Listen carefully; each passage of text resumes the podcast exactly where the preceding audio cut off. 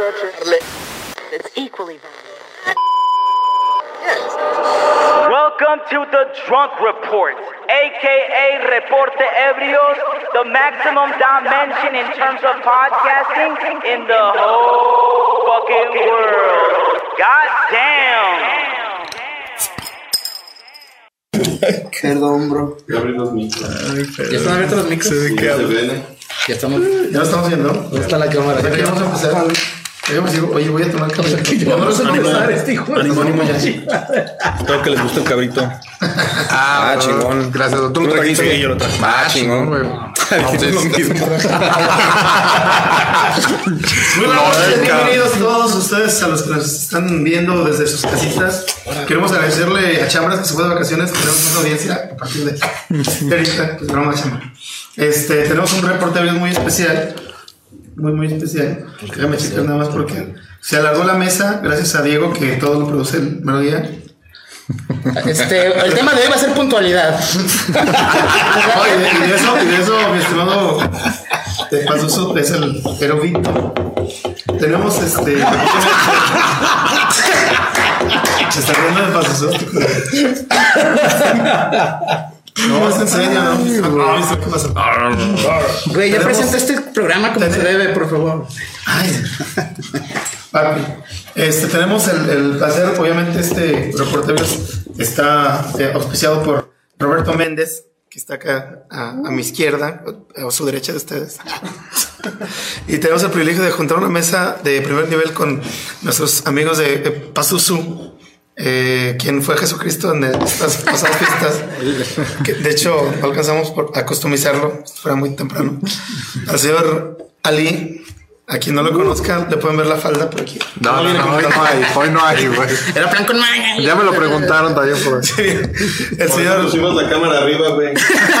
Y aquí tenemos un conflicto. El que tiene la barba más larga y el pelo más largo es Esqueda. Y a mi izquierda está el Pedrito Sola del rock and roll, el señor Diego Alexis Cobain. Y en los controles, como siempre, la voz de la razón, nuestro todopoderoso, el señor Rulo Conac. Un aplauso, por favor, que nos, que nos- Que nos aguante siempre. que nos aguanta, que me, que me espera, porque tengo que llegar primero al Oxxo. Salud. Salud. Salud. Salud. Salud, oye. Qué gusto, qué gusto. Salud, salud. Tú trajiste el piso. Se trajiste el piso, no te sirven. Perdón, déjame agarrar un poquito más. Bueno, el único podcast que no trata bien a sus invitados. No es cierto. Bueno, sí. Este, tenemos obviamente esta mesa, el, el que es virgen, que nunca había venido, es Roberto Méndez. ¿Les parece bien si empezamos con él? Y dije, ya van a empezar a hablar de vírgenes, ¿no? Bueno, ¿les parece? Voy a poner de fondo su rola para que. Ah, ok, para que nos veamos este, empapando de su esencia. Está nervioso, güey. Tienes ¿Por que qué? ser suave, güey. Es su primera vez, güey. Su primera vez. La primera vez siempre duele, güey. No, y luego son bien criticones aquí, las estrellas. Ah, ya, ya, Ya, ya, ya se dio un campo. vámonos al grano, Llegaste, ¿cómo, cómo se llama el programa de tanque de tiburones? ¿no? ¿Cómo se llama? Shark Tank. ¿no? Güey, vámonos al, al- al grano. Este proyecto es solista, ¿no? Simón. Eventual, antes tocabas con una banda. Sí, con Entonces creo que te pasó lo mismo que a Pazuzu, güey. Te cansaste de estar trabajando con músicos desagradables. Bastante. Lo hago yo solo, güey. Chinguen a su madre todos. Sí fue así. Eh, pues Y te fue mejor. Parte sí, pero. ¿Cómo pasó eso? Oye, ¿ustedes son pareja? Ah, no. No, pues. Eh, teníamos una banda y desde que. Pues nos pasó algo bastante curioso. Bueno, más bien trágico, que nos robaron todos nuestros instrumentos Casi no pasa aquí en la en 2016. Fue en Silao. Y menos en eventos de Diego. Fue en Silao, güey. En Silao. O sea, Irapuato se ha salvado el día de hoy. Hoy no vamos a hablar mal de Irapuato, vamos a hablar Pero mal fue, fue en un evento. Fue un evento. Un evento de, de Kulaim. Kulaim, ¿cómo se Kulaim, ¿era un lugar? ¿Todavía existe? No, ya no existe. Era un bar, un bar de Silao. Nos invitó a, a un evento en las vías y pues dejamos toda la, la camioneta afuera con todos los instrumentos. Eso no se hace. Nos metimos a pistear. y- ¿Cómo que en las vías, güey? No Así se llama. Es, son unas vías literalmente. y estaban, ¿no? Abandonadas, güey. Pues casi, casi. ¿verdad? ¿Vías del tren, sí? Y ahí, pues valió madres, ¿no? Y desde ahí ya los chavos perdí. Oye, pero le robaron hasta la camioneta, ¿no, güey? Desde ahí, No mames. desde ahí. O sea, no Es que dejamos las llaves ahí prendidas. Desde ahí no dejamos las llaves en el coche. música de banda. Y pues ahorita estos chavos ya tienen esposa. El baterista ya tiene tres hijos. O sea, sí les fue bien mal, ¿no? Lo que deja un robo, ¿verdad? Se deprimió y tuvo tres hijos. Y pues desde ahí han, he andado haciendo cosas así. ¿Esto te pasó con. Cristal? Con cristal. Pues, Ah, no, pues, ¡Con la banda! ¡Con la banda! Con la No, banda cristal, pues, sí. ¿Cómo te acuerdas? Bueno, después de esto dijiste, a la verga, voy a agarrar mi laptop y voy a empezar a producirme a mí mismo, a hacer mis propias canciones y cámara. Este Así es, el es. segundo, de- estás anunciando el segundo disco, ¿no? El segundo disco. Es la exclusiva de hoy, güey. A huevo. El primero, ¿sientes que fue más como un cáliz o cómo te fue con el primero? El primero fueron- Háblanos del género, del método que, que usaste para componerlo. El primero son como piezas sueltas, o sea, iba componiendo piezas de para este lado, para este otro, para el CMMA, CMMAS de Morelia, un concurso que hubo de Centro Mexicano para la Música y las Artes Sonoras. ese mero, un concurso, Pero, vamos a la verga. güey. un concurso de, de música electroacústica con temática de Romeo y Jul- no, de Shakespeare. Shakespeare. Y yo hice una pieza de Romeo y Julieta y pues no gané, pero pues, las risas no faltaron. Pero desde ahí Y desde ahí, a- ajá, o sea, con, con todas esas piezas que iba componiendo, sin género específico, fue como armé el primero. Y ya este segundo ya es como conscientemente, ya así. Quiero hacer esto, quiero hacer experimentación, quiero meterle guitarra, quiero subirle a todo el. a toda la distor, quiero subirle a todo el phaser, a todo el delay. O sea, ya tienes más visualizado lo que querías lograr. Aprovechando, aprovechando que está aquí el maestro Enrique Esqueda, y bueno, que obviamente tú llevaste esa, esa materia y, la llevaste a la práctica, ¿nos pueden ampliar un poquito el concepto de música electroacústica? De hecho- yo de tenía, hecho, yo tenía el un concepto género. equivocado. Después, sí. No, de hecho, es que él, él menciona que no es como un género, pero en realidad es un género. Es un género que se llama música electroacústica. Y el centro que él menciona, el CEMAS, Centro Mexicano para Música Sonoras, que está en Morelia, depende del gobierno del Estado de Michoacán. Y la Secretaría de Cultura Federal es el centro de investigación en música experimental más avanzado de Latinoamérica. Así que ahí donde estuvo, La mera- es, sí, es, es- es una, una mera pistola ahí. Y bueno, básicamente, pues es eso, experimentar con nuevas tecnologías. Que es efectivamente lo que él dijo en palabras de pues. ¿Consideras palabras- que estar ahí te funcionó como incentivo para seguir haciéndolo, güey? Eh, sí, sí, definitivamente. Sí, fue una experiencia pues, muy, muy chingona. También estuvo. Estuve aquí con unos chavos de. Ah, es que no me acuerdo cómo se llaman. En el Teatro Manuel Doblado. Unos conciertos. Pues no sé cómo llamarlos presenciales. Es de, de estar escuchando la música. Sonosíntesis. Ajá, sonosíntesis, exactamente. Ah, mire, este camarada sí sabe todo. No, no quieres reemplazar? Sonosíntesis es un Mejor artículo, ahora está igualito. Ah. Yo sí, Bueno. yo sí llego temprano. No, pero y aparte haces ejercicio y demás. No, no. Pero ya que estamos en ese tema, ¿qué género es este? ¿Qué género es qué, güey? Vamos, pásenle para que se lo vea y ahorita lo ponemos acá en, en el. para que lo vea la banda. A ver. Güey, la gente no lo puede ver, culero. No mames, Ahora güey. se los voy a poner, güey. Ah, bueno, o sea, nada más van a ver la reacción. Ahorita van a ver la reacción y luego se los ponemos. No mames, suena como grunge, ¿no?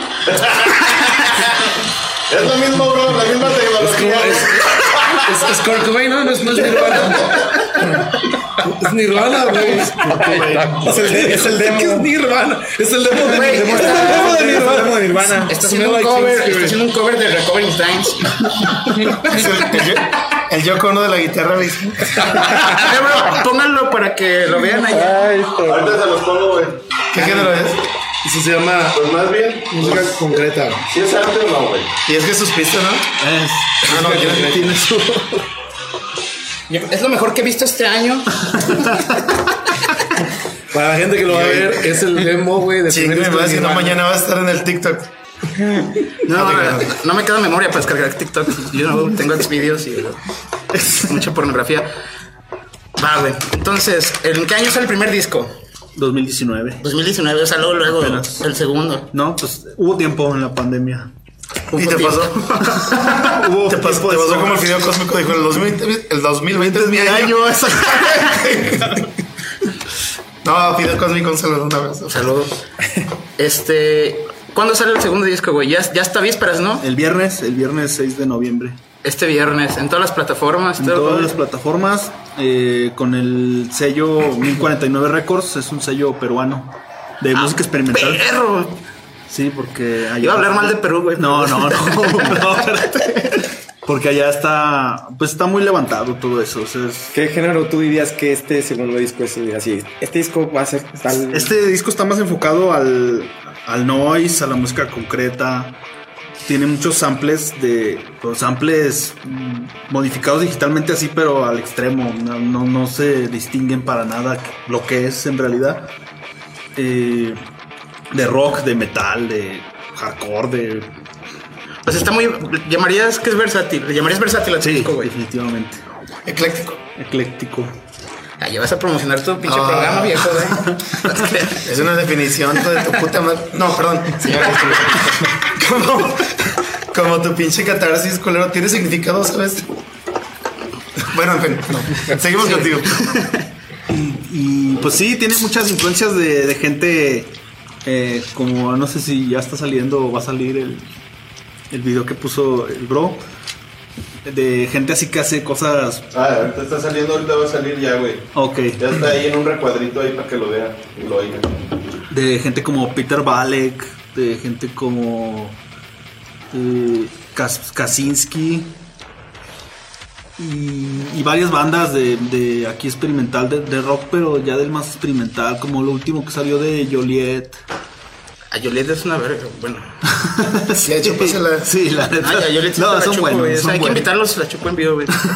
Bueno, Y pues más que nada, noise, dark ambient, géneros más, un poquito más ásperos de electrónica. Va a haber video, güey.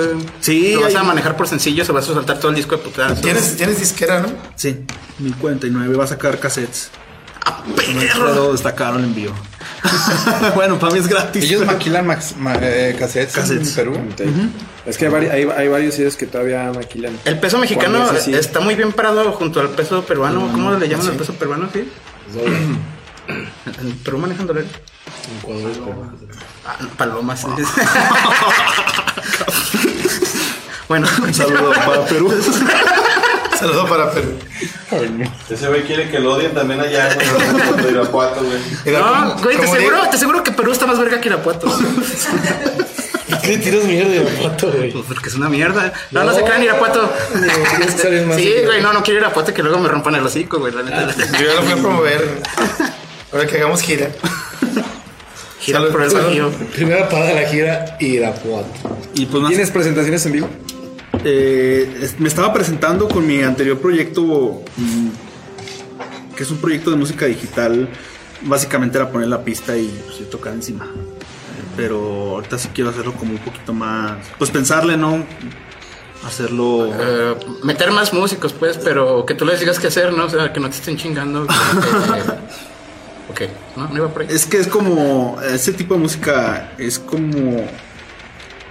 Los sets. eh, se manejan por el sintetizador y tú vas moviéndole los tiempos y todo eso. O sea, más que nada. Usa mucha máquina. Y si hay planes como de presentarlo en vivo, ¿no? Pero con varias personas o igual te lo Pues que a lo mejor necesitaríamos escucharlo para saber Sí, el pedo que Sí, no, sí, en muy llevarlo. La banda ya lo escuchó, El güey. proyecto es él solo, güey. Sí. O sea, sí, Pazuzu también toca él solo, pero se contrata. Pero o- eso pero es toca rock metal, güey. Él toca otra cosa muy diferente. Güey, perdón por querer hacer mi trabajo bien. Donde no Perdón, se requiere otros músicos, güey. Y, y de lo que me comentabas de sencillos, pues necesitaría ver porque son cuatro piezas, cuatro rolas o tracks lar- largos. El, el más corto dura nueve minutos y medio. El más corto. El más güey. corto. Ahorita puse uno de 10 y medio, bro. Y el más largo anda en los 16, 17. Interesante. O sea, son, son cuatro canciones que cagado de risa han de juntar unos 40 minutos. Unos 47 minutos. Quiero hacer un disco de 7 O sea, haces un EP, un disco. un. EP y long play a la mis- al mismo tiempo. Pero el long play, bueno, no, no me voy a meter ese pedo. Y no, ¿qué- qué más? Llegan a iniciar una discusión acá bien interminable. No, no, no. Pues dila, güey. No, es que el EP no es por tracks, no es por duración. Por, Es duración. supone que- O sea, Sí, puede ser un el, disco. el LPS es un long play. Arriba de 30 minutos ya se considera un long play. play. Pues ya. Exactamente. No importa que sea una sola canción. Exacto. Sí, ¿no? Sí. Me acordaba cuando, cuando tocábamos con Gnosis, nos decían, tienen 20 minutos. Sí, puta, pues dos rolas. Terminamos la primera hora y bueno, con esta hora nos despedimos. Buenos días, pero ya nos vamos. Y tenían que tocar la versión radio, ¿no? Para que... cortarla. Cortarle la introducción. Ay, Sí. salud. Salud. Salucita. La tercera vez que hicimos saludo ya estoy medio pedo. Salud, salud. Shirley Taylor dice puro cover. Saludos a Robert. Eugenia Ramírez le manda saludos. Carla Armenta. Rey Torre. Tengo dos, cabrón. Es el, es el baterista de Hoy sí, este. hoy sí te escuchas. Perdón. Pero hacia lo lejos, Ah, se ok. oye. A lo lejos hay una cumbia. Eso, Daniela Redondo dice saludos. Marlene Piraniño Juárez, saludos. El malamén piraño. Malamén. Piraño. Marlene. Saludos, El Marlene. El mal Marlene. El Marlene. El Mar- Marlene. Malamén. Malamén, bro. Mi dislexia. Cintia Backmore, espero que Marlene. lo leído bien. Marlene, saludos. Saludos, Ali Ron, Master Corazones y Deditos Rockeros. Gracias. Deditos rockeros. Deditos rockeros también. Ya ves que están de moda. Ah, no sé. Chocolate, chocolatado. Güey, el proyecto, fíjate, hemos estado hablando de todo, pero menos del nombre, güey. ¿Cómo Ah, se llama en un lugar, en un lugar llamado Sidonia. En un lugar llamado Sidonia. No tiene nada que ver con una banda donde toca. Ah, Eh, pues no. este cabrón. No tiene nada que ver, pero el nombre. no. Pero espera la demanda mañana. Pero, de hecho, son sus abogados. Qué bueno que me dices, güey. En este mismo No, tenemos que hablar. Sí, vamos, vamos, vamos. ¿Cómo se llama este? Vamos a dejarlo a la disquera de allá. Oye, En un lugar llamado Sidonia. ¿Cuál es el contexto de ese nombre? Pues quería en un principio ponerle. En un principio. Sidonia, no, sí, no. Éramos varios. Buen éramos- nombre. Éramos Oye, cuatro. pero es el nombre del álbum o del No, proyecto. es el proyecto. Ah. El álbum se llama Trópico de Capricornio. Sí, no, entonces sí puede haber pedos legales. el, el- el álbum se llama Muralia. Ah, no, y el primer track es Evil Forces. Y mi seudónimo es Pasus. y cierras con Gnosis. para todos. No, pero le agrega un despertar del gnosis. Entre comillas, noche cristera. Es lo más catártico que puedes Hay mucha catarsis aquí, güey. Oigan, antes de que continuemos, yo quiero proponer que para el capítulo 50 eh, comenten si les late que sea la reunión de los ex cristeros con los nuevos cristeros y todo el pedo. Imagínate, ya estoy comprometiendo bien a Pablo. Aquí hay uno, mira. Para su suerte. Fíjate. Bueno, es Ah, cristero. Sus exes Fíjate, cristeros. sería traer a Joel, a Tolín, porque realmente son bateristas los que han sido un chingo. Yo creo que los que más han durado, güey, que ha sido Berna y el Tacuba, Eh. con, con Muerto y Yo, yo Pablo. diría que es Ace, o sea, Y que después sea el de face to face, que hagamos debate, güey, todo el pedo. Sería una, ¿Por qué se odian? una drumquesta. No, ¿por qué nos corrieron a todos? Mira, el factor más importante que es el caimán muerto no está aquí. Mira. Muerto. Muerto acá y todos los. La versión es que ustedes se salieron. porque- esa, esa es clásica, el viejo truco, no. no. No, pues ellos. Sí. ¿Por qué le dijiste a la gente que yo me salí? No podemos lanzar votación en vivo, bro. Sí, bro. Votación en vivo, capítulo 50, la reunión de cristeros. Fíjate, ¿cómo nos estaba yendo? Porque el culero nos prometió Macario Brujo para el 50. Sí, güey. Algo le salió mal al culero que ya está. Por cierto, un saludo, brother, Macario, chingón. Macario Brujo. Saludo. ¿Cuánto te debe este culero? Déjalo en los comentarios. Ya también se está desquitando, pero. Ah, es que le fue, Un lugar le fue, al- le fue a hacer dos Perdón. semanas al Rock Station. Entonces el contexto es. Poca madre el güey. Pues un nombre que evocara a lugares, un lugar distinto, una música que no fuera convencional, por así decirlo. Sidonia, ¿de dónde lo, lo Es retomaste? una región de Marte. No sea nada que ver con. con- Pues me imagino que Sí, supongo que sí, es lo mismo. Sí, me imagino que es lo mismo. No sé, yo no le puse nombre a la banda, no sé. Yo ya entré a esa banda con ese nombre. Ah, ya salió la encuesta, le voy a dar sí. Saludos, es queda Esme Baltasar. Saludos. Saludos a Tuti, la banda Yeah. Ahora, ¿cono- ¿conocías a alguno de los panelistas de, de aquí, de, de esta noche? Eh, ¿A ellos? Obviamente. sí. Sí, no, son personas muy reconocidas. Panelista. Los he visto tocar muchas Sí. veces a todos. También este es cada pirata que tengo aquí en mi lado. Creo que él no, creo que él no, pero. Ah, Yo digo, es que yo en vivo Traigo casi no. paneles, Eh, creo que él no, pero. Pero fíjate, es con el que tienes más en común. Pero no, a ellos los he visto tocar muchas veces. Muchas, muchas veces desde 2004, 2005. Ya están rucos, güey. No, bueno, cuando uno empieza de párvulas, pues ya. Igual a Pablo desde 2004. La tienes de antes, güey. No, yo nací y ya estaba los noven- los noventas, mis güey. papás vieron a Cristeros, güey. Sí, no. La primer tocada a la que fue el canano fue a ver a Cristero. Cuando yo llegué a León, güey, me dijeron hay una banda que se llama Cristero. Me están diciendo que Cristeros es como Chabelo. Chabelo festejó sus 18 con No, ya basta. Tocamos a los 15 de su mamá. Me faltó la etapa de Avándaro. Güey,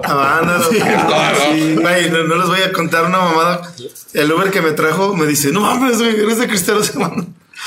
Y tú, Tiene un "Hijo de chingo llegó de- tarde. Sí, güey. Llegué tarde porque le conté toda la historia. No, yo creo que iba a decir, no, me acuerdo que una vez los vi en la concha acústica, pero me fui temprano porque llegaron bien pinche tarde. Nunca llegaron. Solamente los pinches milenios nalgas no tocaron la concha acústica. Yo pensaba que ibas a Ay, sí decir, toqué. "Solo se- Ay, Yo sí también. toqué. Sí, también el Diego. No, pero la clásica de los Ubers, la clásica de los. Ubers sí es que, ah, Cristeros, yo conozco un chingo a Pablito y ha muerto, y es el Pablo el que le están diciendo, no.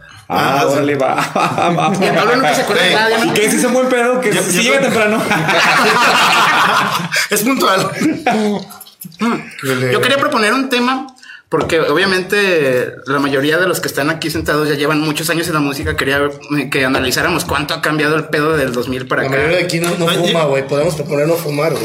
Ah, mira, cuando hagas tu programa, Titinito. ¿Quién es quién? Bueno, sí, es la verdad. Yo sí fumo, güey. Es decir, quiero que me expliquen ustedes cómo, cómo lo ven. Porque, por ejemplo, en 2000 era mucho más difícil tener una banda, quiero suponer yo. En los 2000 es que ahorita, ahorita se me hace que es mucho más fácil y hay más, hay más acce- accesibilidad desde lugares para ensayar, ¿no? Porque ahorita ya tenemos muchas salas de ensayo, que obviamente la mejor es Kunak Record. Pero era algo que antes no existía, según yo. No. Entonces, ¿qué te, te late si empezamos con los queda? O empezamos contigo y nos platicas desde los 80. No, pues, empezamos con Pazuzu, güey. Bueno, con Esqueda, porque, bueno, quien, quien tú quieras. ¿Quién- ¿A quién se la chupas primero? Ah, es que sí, Esqueda. No, hasta te, mimite- te mimi- mimetizaste con el. Es que da, lo- los cambios más notables que hayas visto de generación, digamos, 2000, 2005 a ahorita 2020, güey, en adelante. En el, entre el 2000 2005. No digas pandemia, por favor. ¿Por qué no? um, el internet apenas iba como apenas. Ay, caray. Como teniendo su, su auge. O sea, había empezado desde los 90, sí, pero. Era cuando podíamos compartir música con todo el mundo. Es decir, tú aprendías a tocar rolas porque te habían pasado el MP3, ¿no? O lo habías descargado de Napster o, o alguna plataforma similar. O Audio igual, Galaxy. Entonces tú tenías acceso a la música que antes, a menos que compraras un disco, no tenías. güey. Y eso como que también a cada uno le empezó como a despertar este otros escuchas de otras músicas. Y pues sí, obviamente ahí era ensayar en casa de alguien, sobre todo en casa del baterista, ¿no?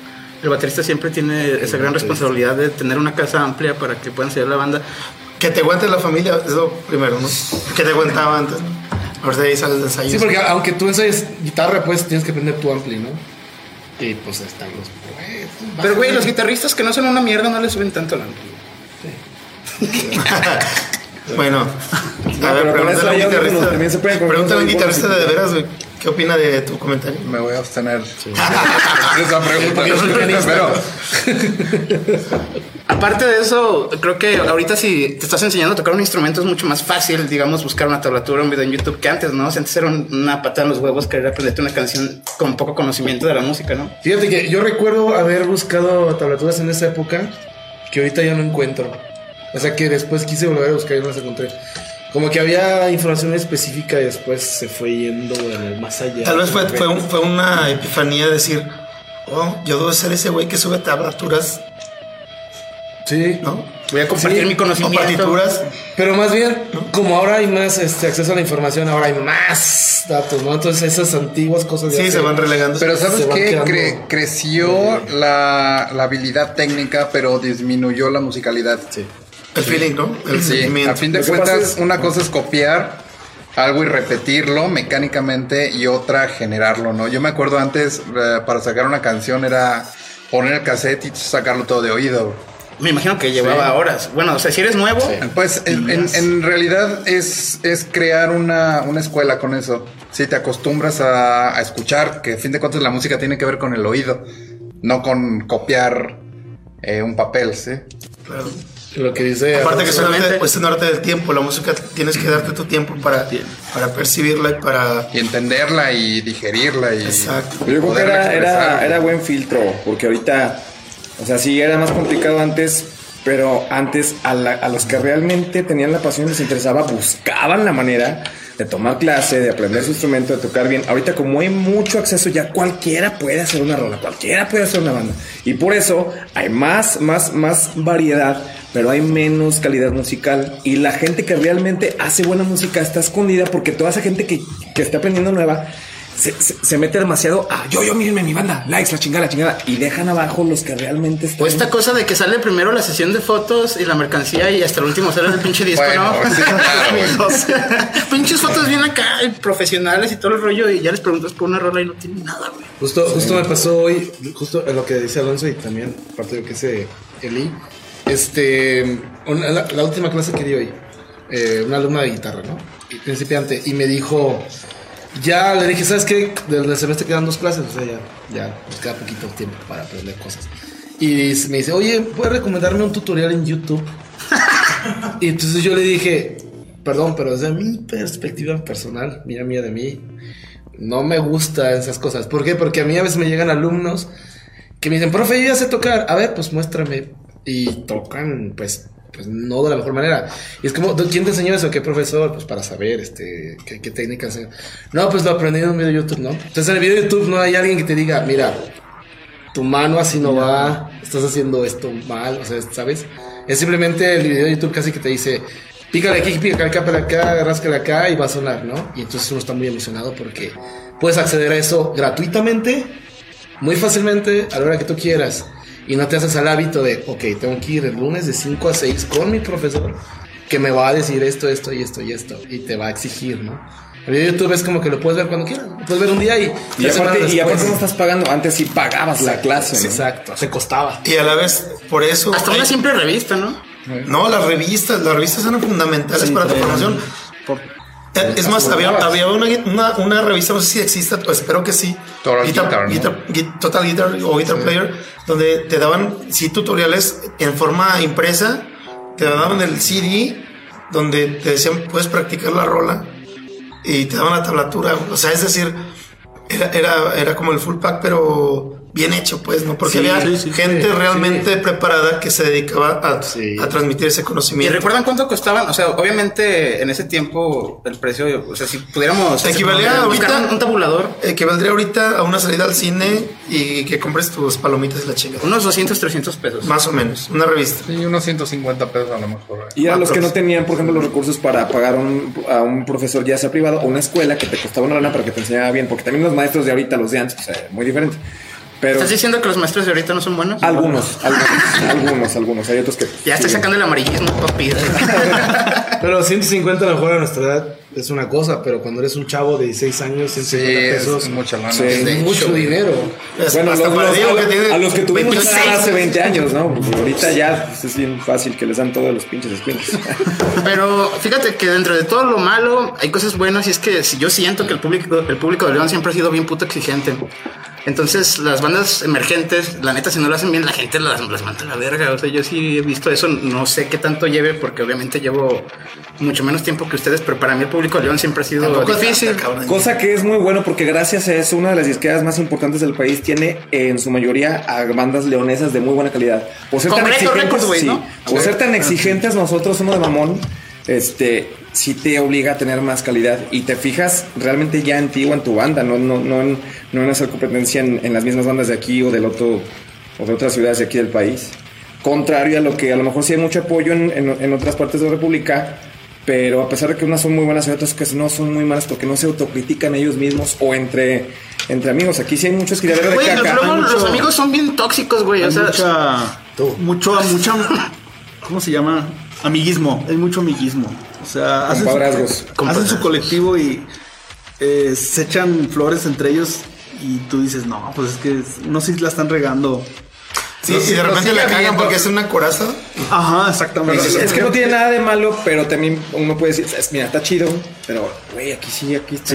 puedes mejorar. Yo, yo valoro más de una amistad que me diga como de güey, aquí este pedo está mal o no está chido, a que te estén cromando el pito nada más por quedar bien, ¿no? O sea, de hecho, por eso Pablo me cae bien, güey, porque siempre me está mandando la verga para todo. Vaya, qué bolero por, por primera vez que me reconoces. Sí, no te emociones tanto. Pero sabes que ese tipo de cosas siguen existiendo, solo que esas bandas no están produciendo realmente nada, ¿no?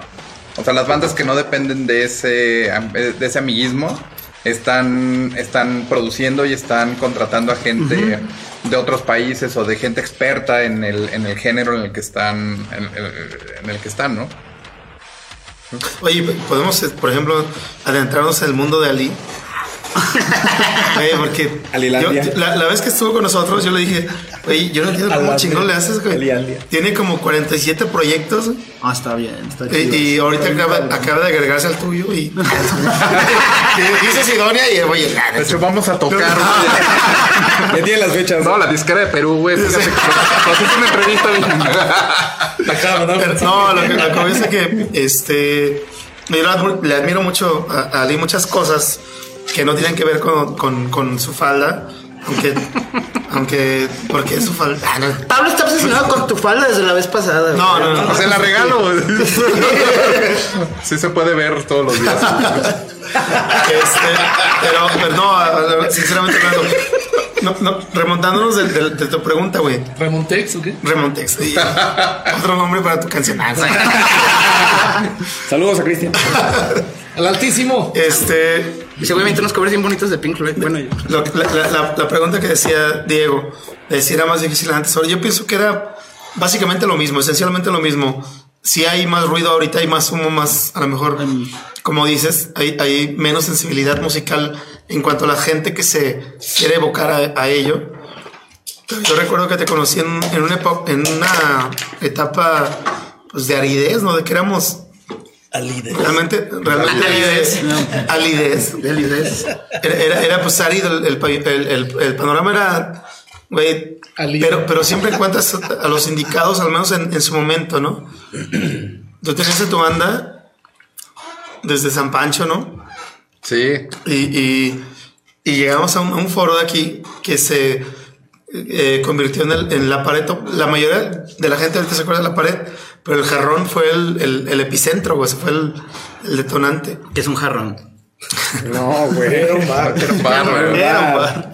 Este, y, y de ahí es, pues hacías lo que, lo que tenías que hacer con lo que tenías, ¿no? No había vuelta atrás y en un horario, este, realmente, eh, ahorita sí me- no me la creen, güey, antes era tocar de, de 8 a 11, güey, porque a las 12 tenía que estar solo el lugar, o sea, imagínate a alguien viniendo de fuera para hacer ese show.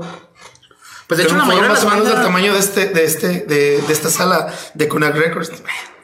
No, y teníamos 16 años, Sí. 17 años, más o menos. Pero ¿no les ha pasado que la mayoría de las bandas foráneas que vienen aquí también están acostumbradas a tocar temprano? Bueno, a mí me ha pasado como de, güey, les toca a la una y se les hace, no mames, ¿por qué tan tarde? Y es como de, güey. Es por el transporte. de- ah, o sea, a, a- a estas horas apenas es como el clímax de, del show. O sea, no es tan tarde. La gente, sobre todo de CDMX, no están acostumbrados a tocar tan tarde. Por el transporte. Porque ellos tienen que Tan temprano. metro. Sí, hay que hacer Ah, no, sacrificios, bro. O sea, es rock and Bueno, pero es que roll. también estás hablando de que en, el- en, en- en- en la Ciudad de México los, los shows empiezan a las 10 de la mañana, cabrón. Sí. Sí, y a las 12 ya es el. Tienes, tienes que entender la, la diferente dinámica de cada ciudad. ¿no? Bueno, a, a lo que iba con, con, con Ali. Empezaste muy joven, obviamente. Pero, pero tú te fuiste, te pasaste de verga. Pues, has sido eh, patrocinado, has tocado en, en todos los lugares, lugares a los que uno a lo mejor pudiese haber aspirado. y conocido a los grandes. ¿no? Pues sí. Por tu. ¿Qué te digo, bro? Sí, hay una Humildad, bro. La humildad es el consejo número uno. Pregúntale algo, güey. Pregúntale algo. No, güey, pero pues yo también recordando esa etapa, ustedes, o sea, estábamos como en la misma onda, ¿no? O sea, ustedes tenían un, un es- un estilo musical que yo admiré mucho en ese momento y para mí lo eran, eran Avándaro, ¿no? En ese Y momento. En ese momento eran Avándaro. Y pues tocaban, tocaban bien chido, güey. O sea, tocaban algo que nosotros no tocábamos, ¿sí? O sea, y creo que a, a- a lo mejor de parte de ustedes hacia nosotros era lo mismo, porque teníamos como géneros dentro del rock y todo, pero, pero bien opuestos, ¿no? Como que ni siquiera conocíamos ese género, porque no teníamos tanta información. Sí, la información que teníamos es lo que hacíamos. A mí lo que me pasaba era, por ejemplo, yo era, yo era igual de calabaza que este perro, porque decía que qué bueno puede salir de San Pancho. Y de, de- por una bandota dices, ay, perdón, güey, pues disculpas, ¿no? ¿Qué tengo que ver yo, güey? Que, pues, que te la pasas tirando cagada a, a los municipios. Irapuato. No, nada más Irapuato, güey. Así lao. No, ya, güey, es broma lo de Irapuato. Es broma. Este, güey. no, hablando en serio, hablando en serio, este. Gente de Irapuato, los quiero mucho, amo sus fresas. Era, era, eran, De hecho, me acaban de escribir en, Irapuato en su momento, en su contexto, Ven, güey. una banda que dices, ay, güey, o sea, tenía mucho más nivel que muchas bandas con las que convivíamos y, y tocábamos y todo.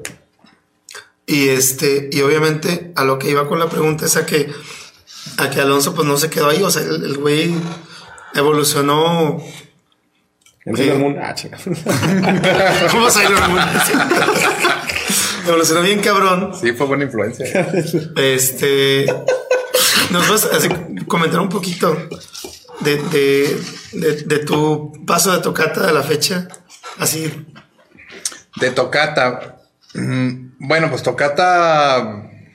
Tú, tú, tú mismo lo, lo, lo viviste con, con nosotros, ¿no? Conociste a una banda. Y luego esa banda se salió y yo me quedé solo con, esa, con ese proyecto. Los demás cuestiones personales ya no pudieron seguir en la banda. Dos se fueron a Estados Unidos, otro se casó, etcétera, ¿no? Y yo, a la hora de suplir a los integrantes, pues fue cuando entró Víctor, ¿no? Y, y uno a uno se fue supliendo, es decir, nunca, nunca se quedó la banda sin, sin integrantes y yo solo, ¿no? Sino que se salía uno y entraba otro, hasta que prácticamente toda la banda fue, fue sustituida y eso fue lo que llegamos a, a grabar, ¿no? Finalmente grabamos, nos, nos filmó una disquera en Chile, etcétera, y cuando quisimos hacer el segundo, el segundo disco, pues ya otra vez estaba, estaba cada quien en su onda, ¿no? El Bataco ya estaba casado y con su carrera, el tecla, el Zain se fue a Los Cabos, nos quedamos Víctor y yo, y pues yo llevando como la batuta de todo el, de toda la composición del proyecto, pues hice mi primer proyecto solista, que iba a ser como el segundo disco de Tocata, pero ya todo estaba corriendo bajo mi, bajo mi responsabilidad. Ahora sí que producción, composición, que igual pasó con Tocata, ¿no? Inversión Tocata- igual. Sí, prácticamente Tocata lo produje yo, al menos en la cuestión, en la, en la Económica. cuestión Oye. económica, ¿no? A fin de cuentas, sí lo produjimos entre todos, pero de inicio yo tuve que, que, que financiar todo. Acomodar las piezas también. Y... Sí, sí, sí, sí. Pero ¿por qué creen, esta es general, por qué creen que siempre es un factor el hecho de tener hijos y casarse para mandar a la verga a la banda? Porque Pablo, Pablo es papá y él ha seguido constante, ¿no? O sea, quiero entender por qué los demás no pueden hacerlo o a qué le tienen miedo o de realmente está muy difícil. hay, No, hay, pues, quien tiene novia o novio y manda la chinga a la banda, güey. Ni siquiera. Eso es más pendejo. De acuerdo. Por una pareja. Sí, sí, sí. O sea, siempre aparece Yoko Ono en la historia también. ¿no? Yo creo que es una cuestión cultural de no tener la confianza de que la música puede ser una carrera que te va a solventar tu vida. Como cualquier otra empresa. ¿no? o sea, que es redituable al final del día. Sí, porque sí lo es. Pero como todas las empresas, hay que, hay que, es, es inversión, Chambear. es trabajo, más, es, es quizá una, una carrera que te exige más tiempo que, que, una, que cualquier otra. sí. Y comer menos. También depende. pues, No, yo te voy bien comidito. Es que yo caimán, bro. Es que yo soy empresario de. Yo creo que el primer punto es eh, el estudio, güey. O sea, piensan que con dos horas a la semana vas a vivir de la música, cuando la música te exige, como cualquier carrera, horas diarias de chingarle, güey. ¿Por qué Hasta más, tú aquí en vez de este hasta güey? más que otra carrera, güey. Pues no lo ves como carrera, güey. Un taquero, ¿cuántas horas le invierte a su taquería? güey? O sea, vete hacia la brava. güey. A tus órdenes. Un, un músico profesional, ¿cuánto le invierte a su carrera, güey? Siete años. Mucho. Y le sigues invirtiendo después. O sea, es licenciatura más el tiempo que le inviertes en tu casa. O sea, sí es una mamada. A fin de cuentas le puedes dedicar unas cuantas horas a tu instrumento y hacer una canción con tres acordes, pero le puedes dedicar las 12 horas restantes a vender esa canción sí, y es igual de meritorio. Exacto. ¿Qué, qué, qué, qué, qué, qué? Pero ¿cuánto tiempo le están dedicando a un proyecto, no? Güey, ¿qué es? ¿En serio? ¿Qué era, güey? Una cosita de esto que tienes. Yo pensaba que era un, como un gusano, güey. No sé, bro. Era un pedazo de esto. güey. Yo, güey, arranqué esta madre y ahorita que estabas de humilde te lo puse así. güey. ¿Qué estabas de humilde? Oye, podemos ir a la pregunta, podemos hacer otra encuesta eh, para la gente. ¿Quién es más castroso? ¿Pazuzu o les queda? Lo estamos platicando antes de que llegara. Bueno, vamos a cerrar el otro que redó las votaciones, siete votos a que sí toquen y cero votos a que no toquen. El voto fue de él. Tres para llegar a la meta. Bueno, entonces ya lo saben. ¿Quién es más castroso? ¿Quién es más castroso? Si el Pazuzu o les queda. Esa votación sí la discutimos antes de que iniciara el programa. Yo pienso que es Esqueda. Güey, yo también. Oye, sí, te están diciendo que más respeto a Irapato, por favor. Sí, sí, sí, cállate, pendejo. Qué bueno. A mí se me hace que el más castroso eres tú con Irapuato, Sí, güey. es más sí. castroso que todo. Ya Gente de tienen, ya Irapuato. tienen captura no. de pantalla tuya de de, Irapuato, gente, pues. gente de Irapuato, todos se los digo de corazón, amablemente. Es un chiste, pero si no les gusta, pues chinguen a su madre. no, es no, mentira. Se siente, se siente bien seguro en, en, en. Irapuato. No, yo ni de pedo me vuelvo a parar, eh, güey. Bueno, nosotros No, güey, pero, esa opinión. pero, o sea. ¿por qué no entienden eh, el, el humor, güey? O sea, nomás te ríes tú, pendejo. Cuenta tu chiste y yo arriba. Mira, bueno, güey. Güey, claro que sí, pero bueno, vamos a dejar a los... Baltasar dice que más respeto a Irapuato, bro. Yo, puto. A ver, por- yo, yo digo que te disculpes con Irapuato y sigamos nuestra plática. Sí, güey. Después de Irapuato y después. Ya están votando por quién es el más castroso. Irapuato, perdón, güey. Perdón, Diego, güey. Perdón, Irapuato, Diego. pero... Déjalo hablar. para Por eso que- siguen en primera A. Es cierto, ya. no mames, eso que tiene que ver. Ya, güey, no estoy mamando. Este. Ya voté por Esqueda. Bueno, yo. ¿Algo quieres agregar? No, yo. No, yo- sí, sí, yo- Antes de que me linche yo- la gente dirá, no, no, Yo, yo. yo. Sí, De bueno. lo que dijo Diego, yo a mencionar algo. Tienes dos horas con estas cervezas queda. Ya anda bien pedo, güey. ¿no? Ah, güey, que tienes más. Ah, perdón. Este, y lo voy a poner aquí en colación para los colegas. Ah, Diego preguntó, la pregunta que me hizo mí originalmente era como, ¿qué había cambiado de los, pues de los 90, de los 2000, de los 2010 y a los 2020? Yo noté en el 2010 porque viví seis meses en Querétaro y por eso mi, mi comentario de que la dinámica de cada ciudad cambia.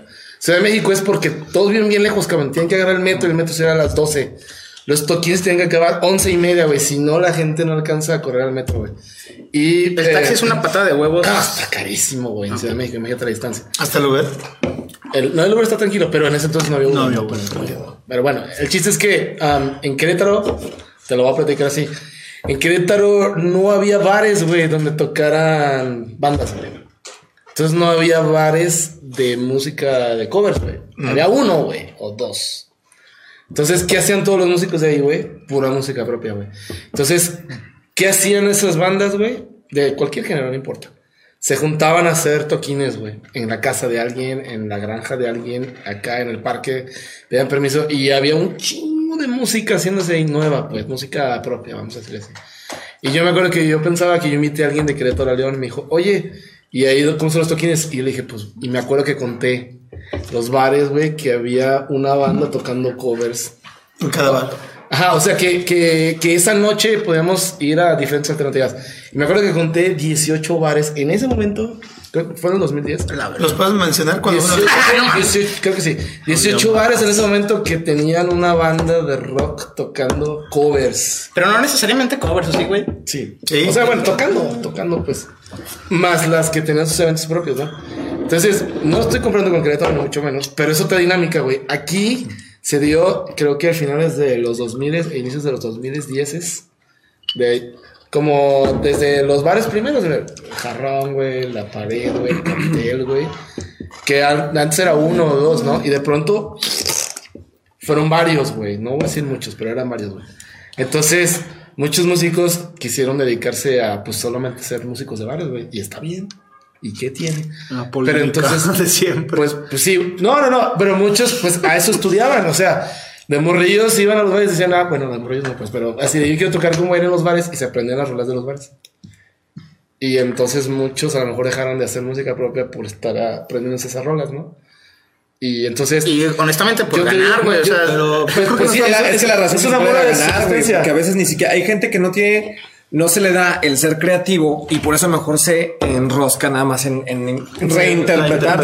yo, yo lo veo diferente. Creo que hay Yo solo músicos. músicos, ya me. Bueno, No, perdón, no, pero es que yo estoy hablando del tema. Perdón, perdón. Entonces, eh, soy mal educado. No, ya, pues más. No, güey.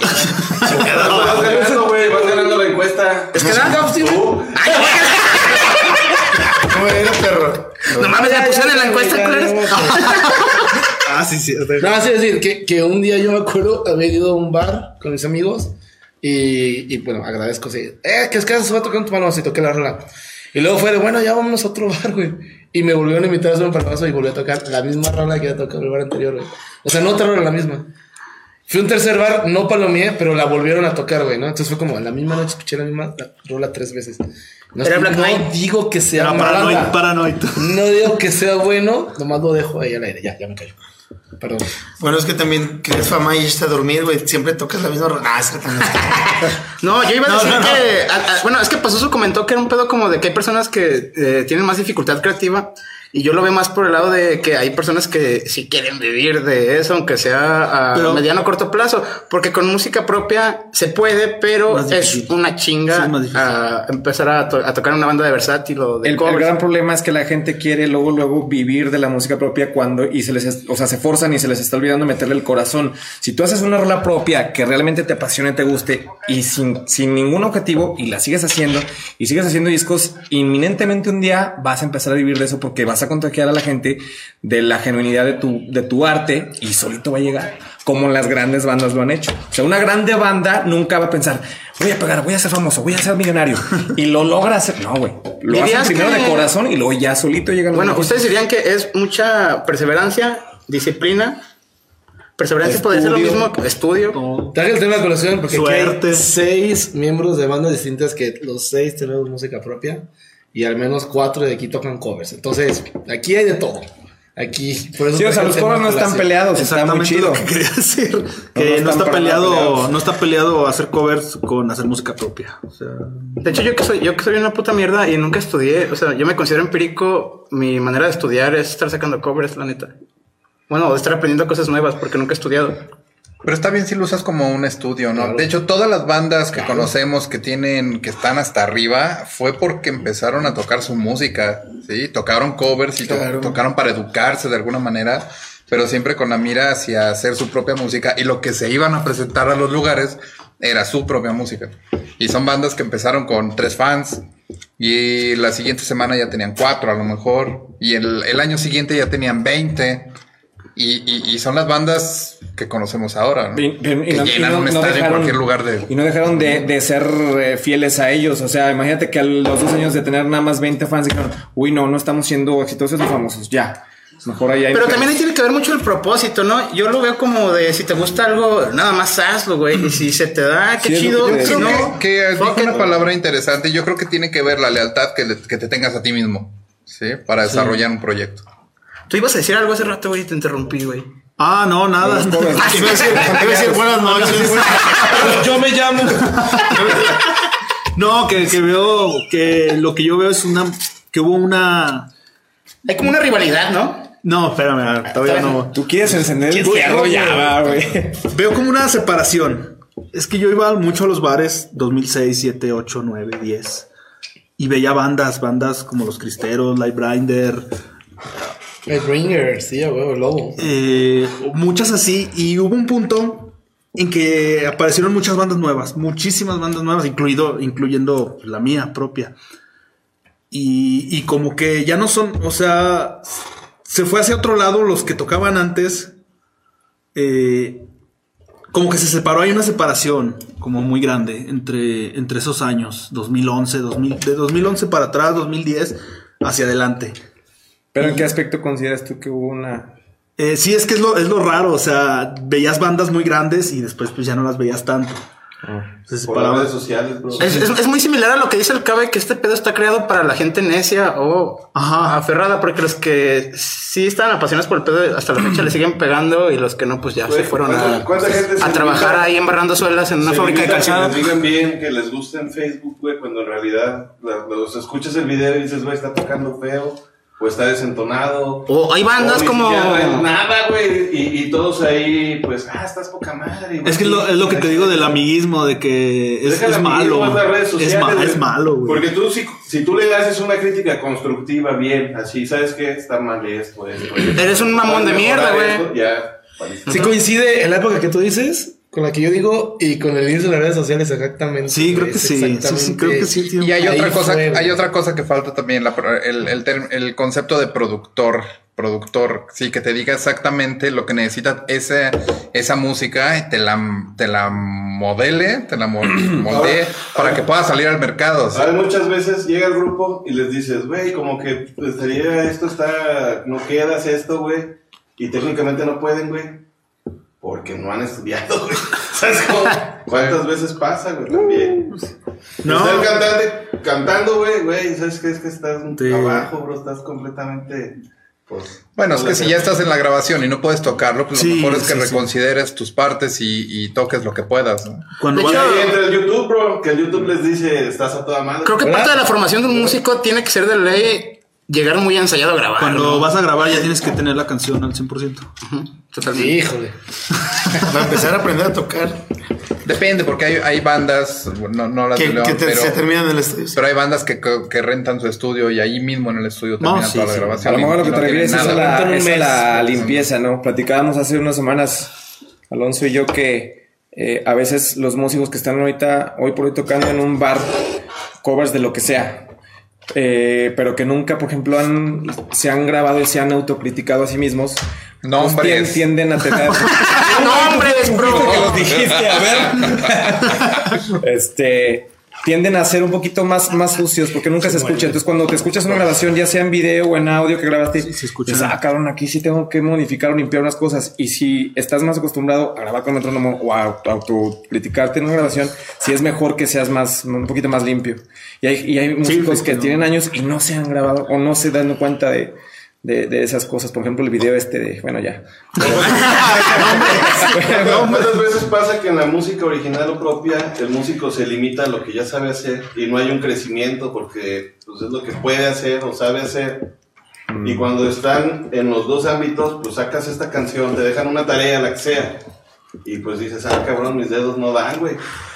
Tengo que ponerme Sí. a chingarle, güey. Si no te cuesta trabajo, no sirve. No aplica también, ¿Cómo es, es? es ¿Cómo como el es? gym, No güey. duele. No pain, no gain.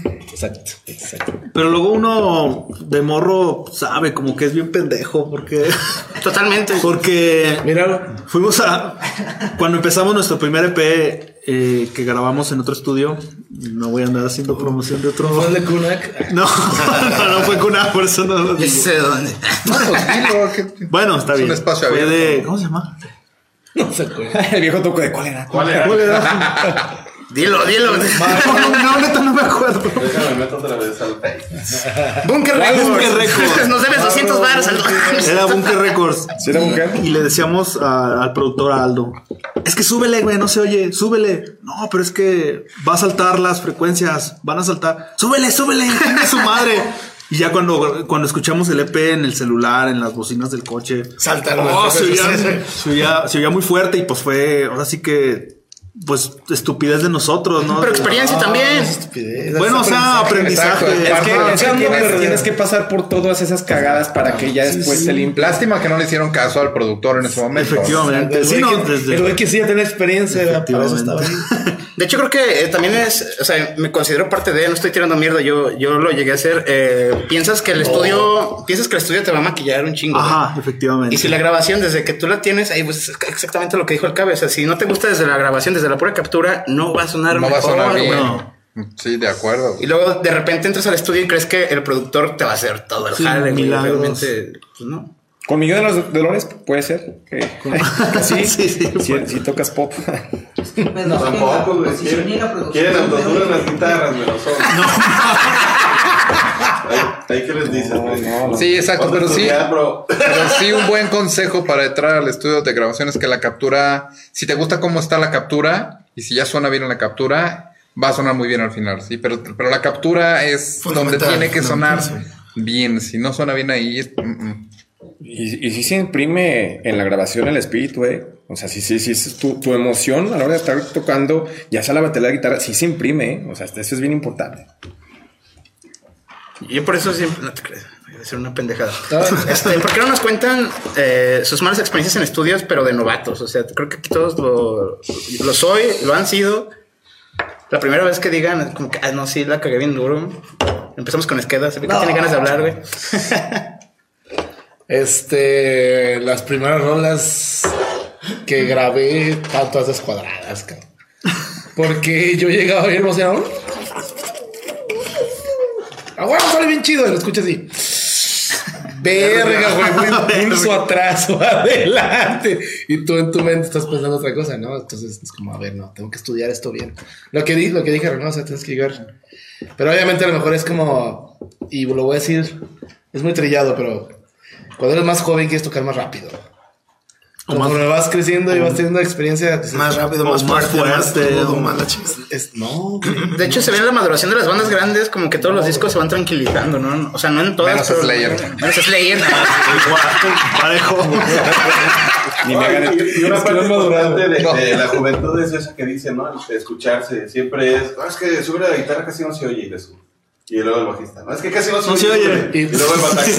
es que no se oye la tarola, güey, súbele. Y el bombo, güey, y ya están subiéndole a todo, güey. Ya En, mi caso, ese error es el mío. Yo este, empezamos a tocar rolas y de repente le empiezo a trepar, tú, pa, y boté, boté el guitarra y, cabrón, güey, me trepa.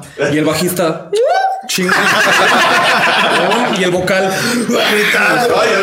súbele, súbele al monitor, luego súbele. No me oigo, No, súbele. es al revés, güey. Hay que bajarle, güey, para que nos escuchemos, güey. Pero eso se aprende, eh, como dijeron, a base de madrazos, güey. Ali, tu, tu experiencia en estudio. Ah, yo no dije mi primera experiencia, pero qué bueno. No cosa decirle, güey. No, no, no, no sé si sea. Solo platiqué algo. Pues es que solamente son experiencias. Pero las peores experiencias es cuando tienes que grabar una parte y justamente cuando tienes que lidiar con la frustración de que algo no te está sonando bien. Sí, yo la primera grabación, digamos, profesional que, que hice fue Tocata. Y es un álbum, pues que tiene, que es muy complejo, son rolas muy largas, son rolas, hay muchos tiempos compuestos. Progresivo. Es muy progresivo. Eh, hay muy, mu- eh, está muy virtuosón, sí. Pero tuvimos la fortuna de trabajar con gente que nos, que nos guió de una manera bien, bien chida, ¿no? O sea, trabajamos con Fer Ballín y, y con este Gil. Gil que trabajaba en el estudio de, de Sergio Ballín en Aguascalientes. Sergio Ballín, guitarrista de Maná. el guitarrista Maná. Creo que es una piola, o sea, lo que es en Maná. es- Sí, bueno, trabajamos con Fer Ballín muy, muy, No, ahí es una pistola. y él es muy, muy bueno también. Entonces, cualquier cosa que no estaba sonando bien, ellos inmediatamente decían, esto no está bien. Algo que a lo mejor nosotros en nuestro, eh, en, en nuestra inmadurez musical o, No, no, o en estudio, a lo mejor pudimos haber dicho, eso ya está bien. Y ellos dijeron, no, No, eso no, no, está no, bien, es hay que, hay que eh, lograrlo de nuevo. Al final el álbum, yo sigo, sigo escuchándolo y sigo bien, bien contento con esa grabación. ¿no? O sea, sigo pensando que las decisiones que se tomaron para ese disco estuvieron, para bien. estuvieron perfectas, ¿sí? Sin, sin pretensiones y sin nada, lo, lo, lo que tenía que, que ser. Pero sí, las malas experiencias era la, lidiar con la, la frustración un poco, ¿no? Yo duré cinco días grabando las guitarras de todo ese disco.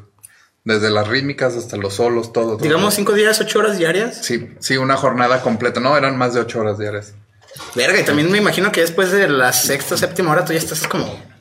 Sí, Ya, güey, ya. no, ¿Y ni lo sabes sientes, ¿no? ¿Sabes que Muchas veces eh, tardas más tiempo eh, microfoneando el amplificador y buscando el sonido que realmente grabando. ¿sí? Y pasa con las baterías. No, ¿A ti no te pasa esto con la guitarra? Sí, no, sea, el- el- No el- mames. pues, Las baterías. o sea, tardas. Pues, todo tú estás a favor o en contra de los triggers. Es el, los triggers. ¿Quién ve el mundo? eh? No, no, no, Pollas.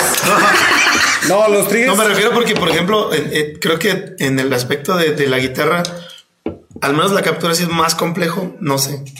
Es que es depende. eh, eh, los, o sea, los triggers son una muy buena herramienta cuando de plano ya no se cuenta ni con una muy buena batería, ni con buenos micrófonos, ni con buena acústica del lugar y con un buen bataco. Entonces, los triggers son buenos, por ejemplo, para lugares que no voy a decir nombres, pero aquí en León hay muchos. Entonces, está chido para que se distinga todo. Y cuando el bataco tiene que tocar bombos muy rápidos, pues está chido porque está muy presente el, el, el- el click, ¿no?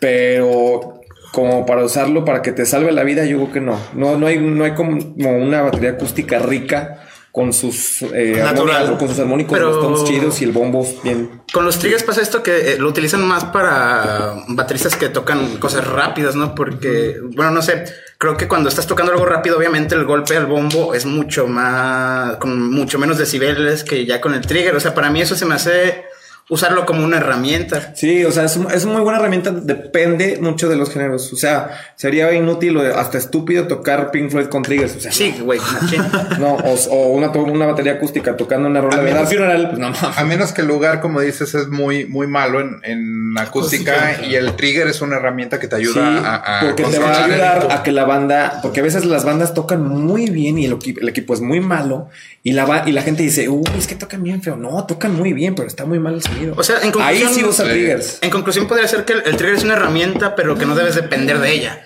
Hay que ser muy sabio para dónde y no abusar o no, o no, o no estar acostumbrado casado. Ay, no, yo sin mi trigger yo no toco. No, güey, pues aprende a tocar bien. O sea, con Cuando tienes una, una exigencia, perdón, eh, en, en equipo de guitarra, o sea que tengo que hacer un ampli con estas condiciones, este, cuando menos un, PA con estas condiciones.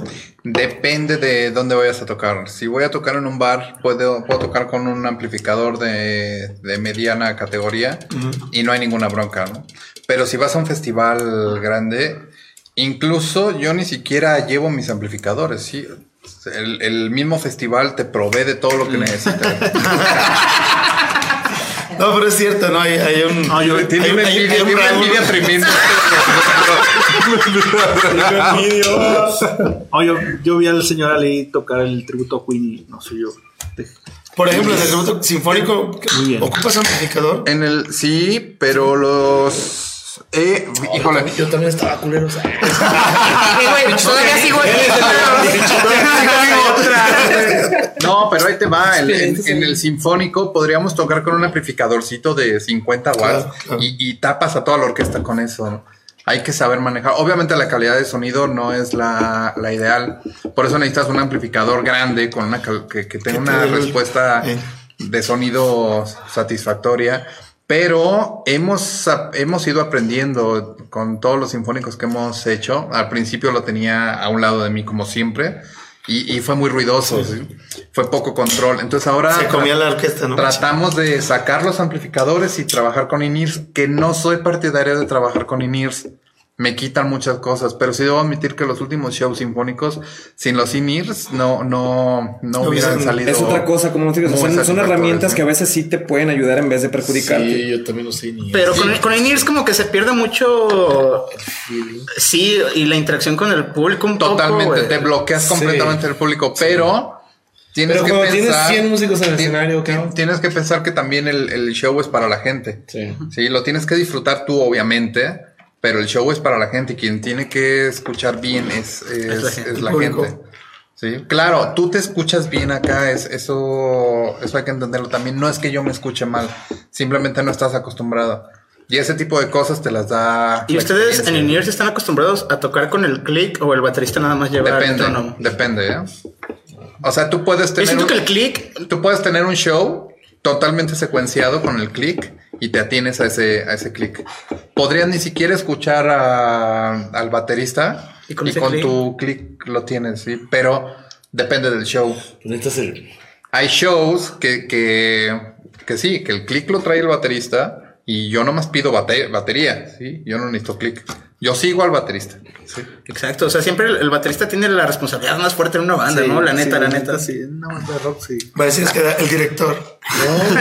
Es que el baterista puede ser el director en cierto Puede ser el, el- el- el héroe o el villano de la noche. Es que asunto. en, en- en un concierto realmente quien dirige es son, son todos en diferentes lapsos del concierto. ¿eh? Cada uno tiene su, su dirección. Pero por ejemplo, un baterista se puede equivocar y todo el mundo se va a dar cuenta a que si un bajista o un guitarrista se equivoca, no, bajista hay, hay- hay- hay gente que se lo va a notar, pero la mayoría siento que no que lo es nota fundamental. tanto. Pero hay bajistas que saben. eh, Por ejemplo, sí. sacar muy bien la. Mira, si, si la, la batería y el bajo empiezan bien una canción, bien segura, y la terminan también muy bien, ya de ahí, o sea, bueno, tienen que tocar toda la canción muy bien, pero ya si en medio del pueden, pueden tener uno que otro tropiezo, pues no que se les disculpe, pero bueno, pero si desde el principio ya empezaron mal y acabaron mal, ya toda la banda ya se fue a chingar a su madre. No importa que el guitarrista haga un solo impresionante, ya la banda ya valió madre por culpa del bataco, porque no entraron bien seguros, ah, pinche banda jodida, no ensayan. Oye, tengo una pregunta general para todos. Eh, quiero que me cuenten cuando le han temblado las piernas antes de subirse al escenario. O sea, que estén súper nerviosos. O la vez que más hay... Yo también me pongo nervioso aunque sea un, un show como para 20 personas. Pero la vez que eh, ustedes se hayan sentido más nerviosos antes de subir al escenario. Si llaman 20 personas. No, es que... No, no, no, no, no. de, hecho, de hecho, es una mamada, güey, porque ahorita los bares te dicen, no, pues el cupo es para el 50%. Y es como de, güey, nunca llega al 50% del lugar, cabrón. Pero bueno, continuamos. Es queda. La vez que más te han temblado las piernas antes de tocar, no después de que te hayan. Dado unos blowjobs. Un show de piano yo solo. Una hora de tocar piano yo solo. Cabrón, ¿en dónde fue este show? No, ¿Qué estabas música tocando? Clásica, güey, música clásica. Pero, ¿dónde fue? Güey, ponnos sin contexto, mierda. Estamos intentando entrevistarte. Bueno, cuando, cuando, por ejemplo, cuando tocaba guitarra, ya toco, pero ya no como antes. Eh, en una banda, pues, realmente hasta me echaba unas chelas y todo bien, mientras estuvieras tocar. Pero si me echo una chela y toco piano, no puedo. Porque el piano es más visual. Necesitas hacer también control de tus movimientos, no que en la guitarra no. Pero la guitarra es todo tacto, güey. O sea, la sientes, ya la conoces. El, el piano tienes que ver. Por eso las teclas son blancas y negras, cabrón. O sea, literalmente por eso son blancas y negras. Entonces ahí tienes que estar súper acá. O sea, no le puedes quitar la vista, ¿no? güey? En la guitarra puedes ver allá o ver el pedal, güey, o ver a tu compañero y sabes dónde está todo, güey. Si estás tocando Back in Black, güey. O sea, Bueno. No, no, que sea. güey. Entonces me acuerdo era un concierto y, y me acuerdo que en plena rola era una rola que yo conocía. De esa que cada que me siento en el piano la voy a tocar. No sé, es mi rola favorita. hasta con la que Así calientas, digamos. Que es una rola que me gusta mucho, que conozco hace muchos años. Y ese día así de sí. Y de pronto a la mitad de la rola mis manos se congelaron. Pero no hacía frío ni nada. O sea, era como. De pronto dije, ¿por qué no se está bajando mi dedo? ¿Por qué no se está bajando mi dedo? Te bájate, bájate. Ah, se bajó. ¿Qué, ¿Qué pedo? ¿Por qué pasó eso? No es como, no sabes qué pasó ahí. Pero te sentías nervioso. Era la No, corbata. Era, era algo más impresionante. Y me acuerdo que fue así. Aparte, ni siquiera era como un super concierto así de que. De que pagaron para verme, ¿no? Era un, era un recital, pues, con alumnos y así. Y en ese momento yo llegué como, sí, pues, eh, sí me la sé, no hay pedo. Y no, pues de pronto a la mitad de la rola. en- Y en el momento que sentí que mi dedo no bajó, ahí me puse bien nervioso, güey. O sea, después de que esa era la rola que, que, insisto, mi favorita, que cada que me siento en el instrumento. Era tu caballo de batalla en el piano. Primero. Y, y no estaba fácil, pues, pero me la sabía muy bien. Ay, ¿Cuál era, güey? Se llama Arabesco número uno de Claudio Debussy. Claudio Debussy. Déjate, pongo el piano para que lo toques. Pero ahorita ya pisté, güey. Entonces, Pero te le El la es que- luz al. en el momento en que uno de mis dedos no se movió y nunca entendí por qué, mi- sabes, como que te recorre la adrenalina de que te ves persiguiendo un león, güey, así. Y entonces ya tu control, ya ese control que traías, Se fue a la mierda. Esfínter se fue a la mierda. y- Sí, güey. Literal. Sí, es horrible eso. Bueno, eh, tú sí me tienes. Tu, tu peor concierto. No, no, no por concierto, más bien yo. La pregunta, güey, no, la, la pregunta. Bueno, era- ha, ha habido noches. ya me encueré y te conté. Ha habido noches peor malas, ha habido noches buenas y ha habido noches pésimas. Y quizá por ciertos lapsos del, del concierto. Pero fíjate que una- un maestro, Víctor Pellegrini, que me dio clases de guitarra clásica, él me decía que los nervios no son mal- más que una mala preparación. Sí, o sea, subirte temblando al escenario es porque no vas bien preparado. Y hasta cierto punto de vista, pues tienes razón, porque si no vas bien preparado y tienes que tocar, eh, pues no lo vas a hacer bien. Es más, una vez tuve una pesadilla. Estuvo bien, bien, bien cagada. Soñé que, que se había salido John Petrucci de Dream Theater y yo entraba a suplirlo y no había estudiado, güey. Ya tenía que entrar al concierto a tocar rolas de Dream Theater y, y sin haber estudiado nada, güey. pasó con Metallica. Sí, algo así. Entonces me desperté así sudando horrible, ¿no?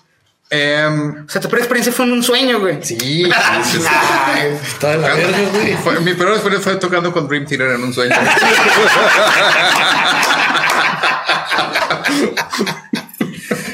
Muy bueno. Ah, chinga, entonces voy a hacer una más chingón. Ah, sí.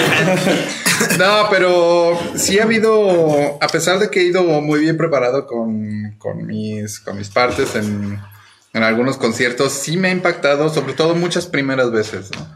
Por ejemplo, cuando toqué por primera vez eh, parte de mi, en un festival tocamos parte de mi, del primer disco que hice y tocamos ante, eran como cuatro mil personas. Entonces tocar tu música ante tanta gente es como muy impactante, ¿no? Es emocionante, que eso es lo que logra equilibrar todo, ¿no? Pero sí estaba el nervio, el nervio muy duro. Que igual cuando, cuando es así la sonrisa de la cara nadie te la quita, ¿no? Ah, estuvo increíble, estuvo increíble y afortunadamente ese día salió muy bien, a pesar que la música es un poco compleja. ¿no? Había otras donde cuando tocamos una vez como para 20 mil personas por un proyecto de pop y también como me, que me- me temblaron las piernitas, ¿no? Pero estaba muy sencillo todo, ¿no? ¿Y no te ha pasado, por ejemplo, no te ha pasado, por ejemplo, en, en un caso donde llegaste a la sala o al, o al, al recinto y dijiste, puta, el equipo está de la verga. Y chingues, o la, la, el soundcheck no está como yo quisiera y ya nos toca la madre todo. A lo mejor también te puede influir ¿no? en decir, Mira, es, sí, sí influye, pero eso me pasó justamente en la gira que tuvimos el año pasado en Canadá con Majestic. Tuvimos uno, un lugar que estaba el, el audio pésimo, pésimo. El, en Canadá, En Canadá, pésimo. que no solamente No. llegó a hacer malos shows. O sea, pésimo, sonaba, sonaba muy mal, no estaba bien los amplificadores, to- todo estaba mal. Pero ahí, ¿No fue en mi ciudad, Regina? no, fue en Sudbury. Sudbury. Sí, que está como a cuatro horas de Toronto, sí. Sí, por Toronto. Toronto. Sí, que es una ciudad como industrial. Bueno, el punto es que... Es como Irapuato de. Vamos a incendiarte, güey. no, no estuvo bien el, no estuvo bien el show, pero íbamos, ya teníamos como 10 fechas atrás y tocando el mismo set todos los días, entonces llegamos como que ¿Fatigados? demasiado preparados. No, no. No, además, de lo- sabía. o sea, tocamos como, como si nada hicimos lo mejor eh, con nuestro ingeniero. Él, pues él movió las cosas y, y sacó lo mejor del, del equipo en ese momento, pero estaba muy, muy malo todo, ¿no? Y al final tocamos, pues bien, tocamos como normalmente habíamos tocado, sin importarnos cómo, Como estaba sonando. sí. Es más, en el. Ay, ya me acordé. Una de las, de las tocadas más difíciles, creo que la más difícil que he tenido en mi vida, fue en el, el año pasado en México Metal Fest. Con Majestic también. Con. Majestic también. Eh, el escenario, pues es grande. Y entre cambio de una banda y otra son como 5 o 10 minutos. ¿no? Entonces, en ese lapso tienes que montar todo y, y empezar. Entonces, pues sí, empezaron a hacer la prueba de la bataca y todo el mundo, ¿qué onda? Ya suena. Yo apenas estaba terminando de, de- de medio sacarle sonido al amplificador. Y pues tres, cuatro y Vámonos. tócale, ¿no? Pero resulta que, que en mis monitores solamente tenía la tarola, no tenía bombo ni el red. Entonces, la tarola cuando hay un blast está arriba del tiempo. Entonces llega un momento en donde la tarola parece ser el tiempo. Si tú solo escuchas la tarola, parece que es el tiempo. Exactamente. Contratiempo. Entonces para mí fue, fue muy difícil lidiar con eso. Tenía que estar acercándome con la batería para escuchar dónde estaba el bombo o el ride. Claro, Y hasta que le dije al ingeniero, hasta que me cachó la onda de lo que quería, ya como que, que me, me- me pude... ¿Y relajar ¿Ya llevaban su propio ingeniero o era uno del festival? No, eh, tenemos nuestro propio ingeniero, pero para, para sala, para los, para los monitores es otra cosa. ¿Jesús Ramos? Sí, en sala todos De se escuchan Irapuato, cabrón. Ah, de Irapuato. Bueno, quiero decir algo de Irapuato, No, neta. Güey, no, es sincero. No, no, no. De hecho, es algo neta, bueno, güey. es- algo bueno.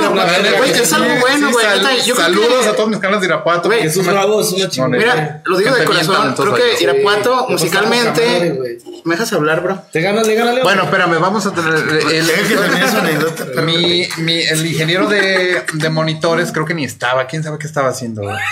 Total, le pedí nada más el ride. Con el ride yo ya, le hice. Entonces, cuando me dio ride, ya, ya pude relajarme. Pero estuve medio show sufriendo. A un lado de la batería. Sí, y aparte te estoy hablando de que yo estoy al lado izquierdo, yo no escuchaba el bajo ni escuchaba la otra guitarra. Entonces estás a ciegas. Es decir, si no tienes tu canción bien ensayada, no, no, no lo vas a hacer bien jamás. ¿Sí? Porque no te escuchas más que tú. A sordas. y un poco la batería, pero no escuchas la canción este, como estás acostumbrado a ensayarla en tu, en tu cuartito. ¿no? Ahorita que le preguntas a Paso, ¿nunca te ha pasado que- de que haya humo y te tapan los pedales? ¿Nunca te ha No, no, no, no, no tengo ningún problema con, con eso. Sí, que se te acabe el escenario y te caigas por el humo. La máquina de humo estaba los pedales y nunca vi los pedales. Y yo, la distorsión, ¿dónde está? No, güey.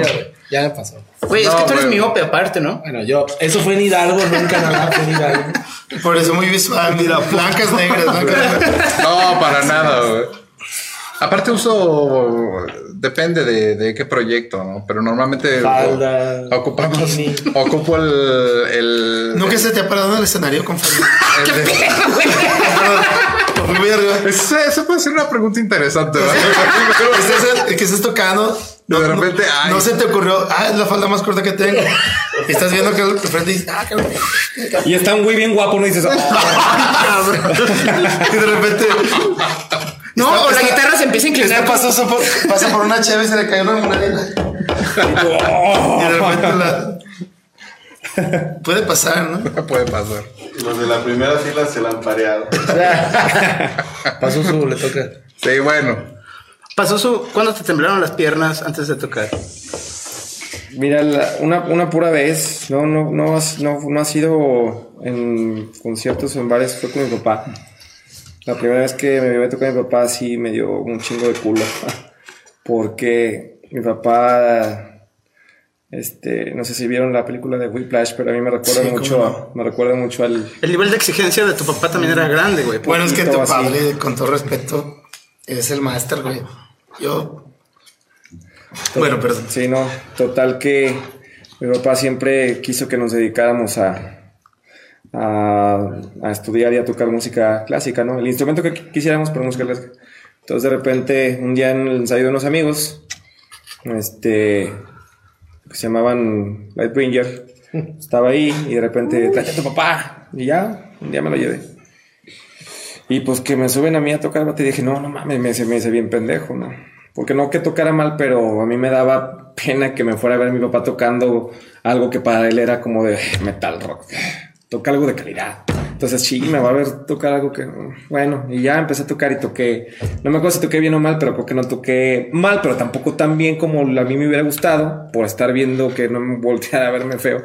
Es la única vez que yo he dicho, chin, ahorita, ahorita sí estoy nervioso. Está cabrón eso. Y después pasó to- todo lo contrario. Un día dije, ya, ya de más adulto, dije, nos subieron a, to- a tocar a mi papá y a mí. Palomazo y mi papá así se quedó así, ah, muy bien, hijo, nunca te había visto bien, tocaste bien chido. Y ay, como que se alivió esa. Es la única vez, yo creo que. En cuanto al sonido, pues yo, yo estoy al revés del, al contrario de los guitarristas o todos los demás, porque como yo soy el que llevo a la banda, a mí síganme, güey. Si no me siguen chingando, yo estoy acá, yo que yo me quito el monitor, el, el, el, el. Sí, güey, de donde me dice el, el, el dueño de la banda, que es Tino, saludo, me dice, güey, necesito ponerte un monitor, güey, porque no mames, nos traes en chinga, o te subes o te bajas.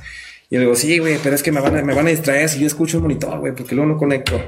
Entonces nomás me hago, güey, le doy largas y no, yo me trepo y empiezo, estoy, estoy acá en las de Pin Floyd bien rápido. y están en chinga estos güeyes. Sí, pero no, hasta eso fuera, nada más esa vez que te digo con mi papá. Es la única vez que yo diga, ay, cabrón, qué nervios. Pero es bonita experiencia, creo, güey. Más o menos. sí. sí. Mira, yo creo que inconscientemente siempre estamos buscando la aprobación de nuestros papás, güey. Entonces, yo siento que cuando. Sí, pícate el culo. Este. cuando te la dan por primera vez, güey, yo creo que debe ser otro. güey, a mí nunca me la han dado, pero se debe sentir cabrón. Nunca es tarde para que te la den. Ahorita te la Siempre te la dar, güey. Ahorita te la va a dar. puedo dar en este momento. me lo merezco por pendejo yo. Baja la mano, güey. Baja la mano. Tu experiencia más, más, más crítica. Peor escenario, que te hayan temblado las piernas. Eh, pues una vez cantaba, yo, bueno, yo estuve en la escuela superior de música y teníamos un coro, un- era de, de padrecitos y así. Y hubo el jubileo del Papa, o no me acuerdo qué madres, aquí en el templo expiatorio. Cuando vino Benedicto. Eh, no me acuerdo, es que tenía algo que ver con el Papa Juan Pablo II, era como un aniversario o algo así, pero se llenó hasta la madre. Sí, o sea, el león panista, güey. Sí, sí, estaba hasta la ma- toda la plaza llena, así, no cabía ni un alma. Y no, pues sí me temblaron las patas. Porque era coro de- Polifónico. polifónico, coro polifónico y, Yo estuve ahí. y había una parte que cantábamos nomás nosotros, digamos, tres o cuatro para cinco mil personas. Y pues sí te da como el nervio, ¿no? Y yo dije, ya después de eso, pues no, no, yo creo que ya no me va a dar nervios. Y cuando toqué aquí en la plaza principal, en el Talentos Musicales, no, fue la vez más jodida porque nos agarraron los nervios bien, bien Ah, feo. yo estaba. Ah. Es que aparte era competir, o sea, eso todavía te pone más Sí, era nervioso, ¿no, güey? competencia. eh, y pues no ganamos ni nada, pero, Pero risas no faltan. pero las risas no faltaron. Güey, no te agüites, ganó Felixia y ni siguen tocando las Ni cabronas. siquiera tocaban rock, ganaron rock alternativo. Pero, pero quedó por ahí el polla, ¿no? No, Oye, ganó el segundo. En la es que la primera vez que participé, Ganó Symbiotic y nosotros la, el segundo lugar. la primera vez que Ah, participé, fue esa vez. nos metieron a, a la Pues, categoría de sí, nos metal. a meter unas. Los metieron con Nos metal. metieron con metal y nosotros no tocábamos La metal. No tocamos metal así simplemente. Es lo malo que Y luego fuimos a tocar al Monaland. Güey, Y sí, fue al sí, sí. revés, ahí ganamos nosotros. Pues es el mismo día, güey. Gracias, Escada, por interrumpir a nuestro invitado. La, la primera vez nos metieron a metal y nosotros no tocábamos metal. Definitivamente no tocábamos metal.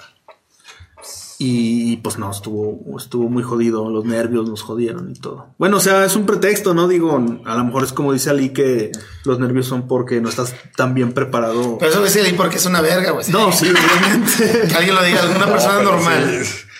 Se afecta. Pero todos tienen que pasar por eso, es lo que decíamos ahorita. Tienes que pasar uno por eso para que digas, ching, ya no me quiero sentir así. Mejor que me preparo bien y hago bien las Pero- cosas. para- pero- Ahí se forja el callo del músico, ¿no? Sí, no, sí. son, no son los mismos nervios que sientes, y perdón, porque hasta te voy a contradecir un poquito. Cuando cantas en un coro, son 20 o 20 15. personas, sí, sí. Entre todos se comparten toda esa, esa Carga, esa responsabilidad. carga, esa responsabilidad. Es como, ok, si la cago, a lo mejor no va a haber mucho, pero sí lo vas a sentir, pero por los demás siguen cantando bien, ¿no? Bueno, esperas. A menos que efectivamente no estén preparados, güey. Am, cuando tocas como baterista, tal vez tú estás atrás de todos, entonces no ves al público a lo mejor a los ojos y estás acá, ¿no? Cuando vas de cantante, Cantante y guitarrista. es otro pedo. Cuando vas tú solo en el escenario y no hay nadie más, toda la carga está sobre ti. Yo, por ejemplo, cuando dirijo orquesta, yo estoy de espalda al público y para mí es lo mejor, güey, porque a veces estoy bien nervioso. Yo a los que veo son a mis músicos y como son compas, son personas chulas, es, yo los veo a ellos, es como, y ellos me apoyan, ¿no? No tengo que estar viendo al público, el público me ve el trasero, güey. Entonces, quieras o no, güey. ¿Cuál? De estar de espalda. de tanto que me lo vieron, güey, se gastó. Entonces, no tengo que ver al público a la cara, y a veces es el público te mira, güey, te observa, te mira, te observa, te ve, güey, todo eso. Y es que fue, fue bien diferente, por ejemplo, cuando participamos en la guerra de bandas de Diego. Puta madre. ¿no? Es que era puro desmadre. Era Negocio puro- de bandas de Diego. Era puro desmadre. O sea, en un, en un bar van tus compas, están tus camaradas. Y es que es lo que él quería, que hubiera puro desmadre. No, no, sí, hubiera- sí, no, es el mismo contexto que este persona- programa, güey. O sea, Una persona me dijo, es más, un saludo fraternal a Ivonne Sánchez, que un día me dijo, oye, fui a esa madre de la guerra de bandas El organizador tirado de borracho afuera, güey. Ah, yo me acuerdo. Y de una chévere así como, como mátenme, güey. es que está en todos lados. Fue, yo estaba, pues. Sí, sí estaba. Sí Yo estaba. Güey, o sea, es que sí, totalmente, pero váyanse a la verga, tenía 17 años, Era, güey. era, puro, era puro relajo, puro desmadre. Y ya era Caimán. 17 años ya cobraba las bandas por tocar, güey. Ido bien, le ha ido bien, mira. Pandemia. No, está bien, Iba bien, Está güey. bien. Güey, mejor es que, 17, co- güey. ¿cómo negar lo innegable? Y, y lo reconozco, güey. Valía verga, pero lo reconozco. Todos los no, pinches músicos culeros que nos están viendo no son capaces de reconocer que también valían verga. Eso. O sea, pero- ya, te quieren, ya te quieren linchar las bandas. A las que, tapaste los Irapuato, güey. Irapuato, güey, ya, güey. tranquilo. No, es que todo es con amor. A los cardio Kazangue Mira, güey, prefieren ver en este programa gente correcta diciendo cosas que no piensan o decir la neta. Oye, Pablito, a ver, cambiando de Próxima guerra de bandas, esperen. ¿Qué revanza 2021? Oye, No, ya se llama Miguel Music Award. Negocio de bandas.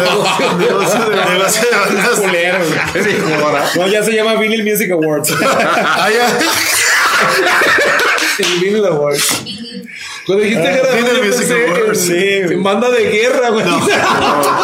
Yo pensé banda de guerra.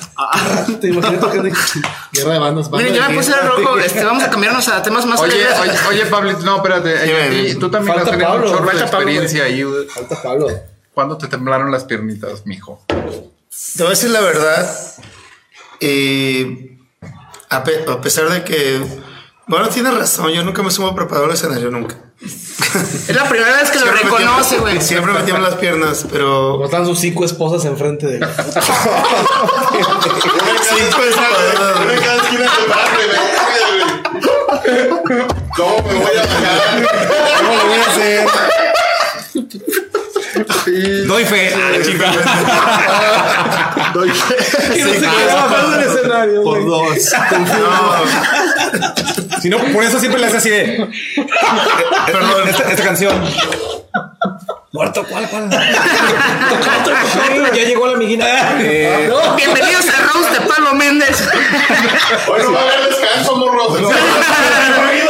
Ya, ya llegó Fisca. Sigue tocando. No va a haber descanso. No va a haber descanso. Ya llegó Fisca. Sigue tocando. Sigue tocando. No, sí, sí, sí hay este. Este pendejo. Quiero que. tarde, cabrón.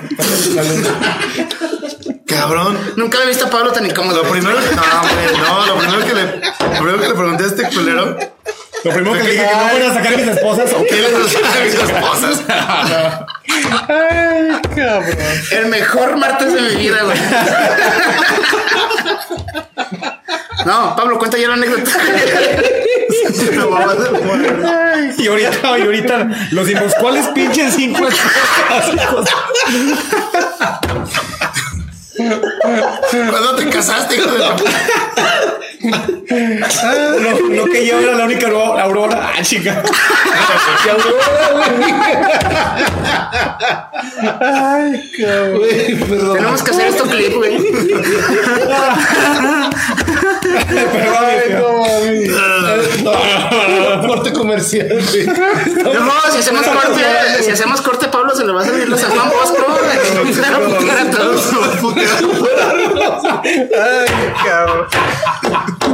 Una disculpa a la audiencia que está aquí presente. Ay, cabrón. Eh, fue, fue plan con maña preguntarle, güey, para sacarle toda. ¿Por qué llegaste tan Por tarde? llegar tarde. Ay, cabrón. No, Pablo, ya. A ver, entonces, ¿cuáles eran las cinco esposas? Las cinco esposas. No, no, no. Ya, ya, ya, ya, ya, ya, ya. Pablo. La vez que te temblaron las Hasta piernas. una de Enrique Octavo. Enrique Octavo, no mames. Oye, Va a ser Pablo Octavo. y, y qué curioso que lo diga este culero, como que es. Yo con tengo esposas, güey. No mames. Yo, yo no tengo ni una hijo. Era Bueno, ahí, ahí voy, ahí. La experiencia. Este. La, la peor experiencia previo al escenario. Tengo, tengo algo compartido con Pasoso realmente, realmente, y lo voy a decir este, de, de- de corazón. Dígame. Y son dos, ¿no? Es una, una a nivel, por decirlo así, profesional, entre comillas. Pero la primera fue a nivel personal. Fue una vez que tocamos afuera de la Casa de la Cultura. Y, fue mi mamá. Ya estaba separada de mi jefe, obviamente. Y fue mi papá. Creo que fue la única. A lo mejor muerto me va a corregir. Pero creo que fue, fue la única que estuvieron juntos, obviamente en el mismo foro, que nos vieron tocando. Porque mi jefe llegó aparte, pues mi Claro. y esa vez, güey.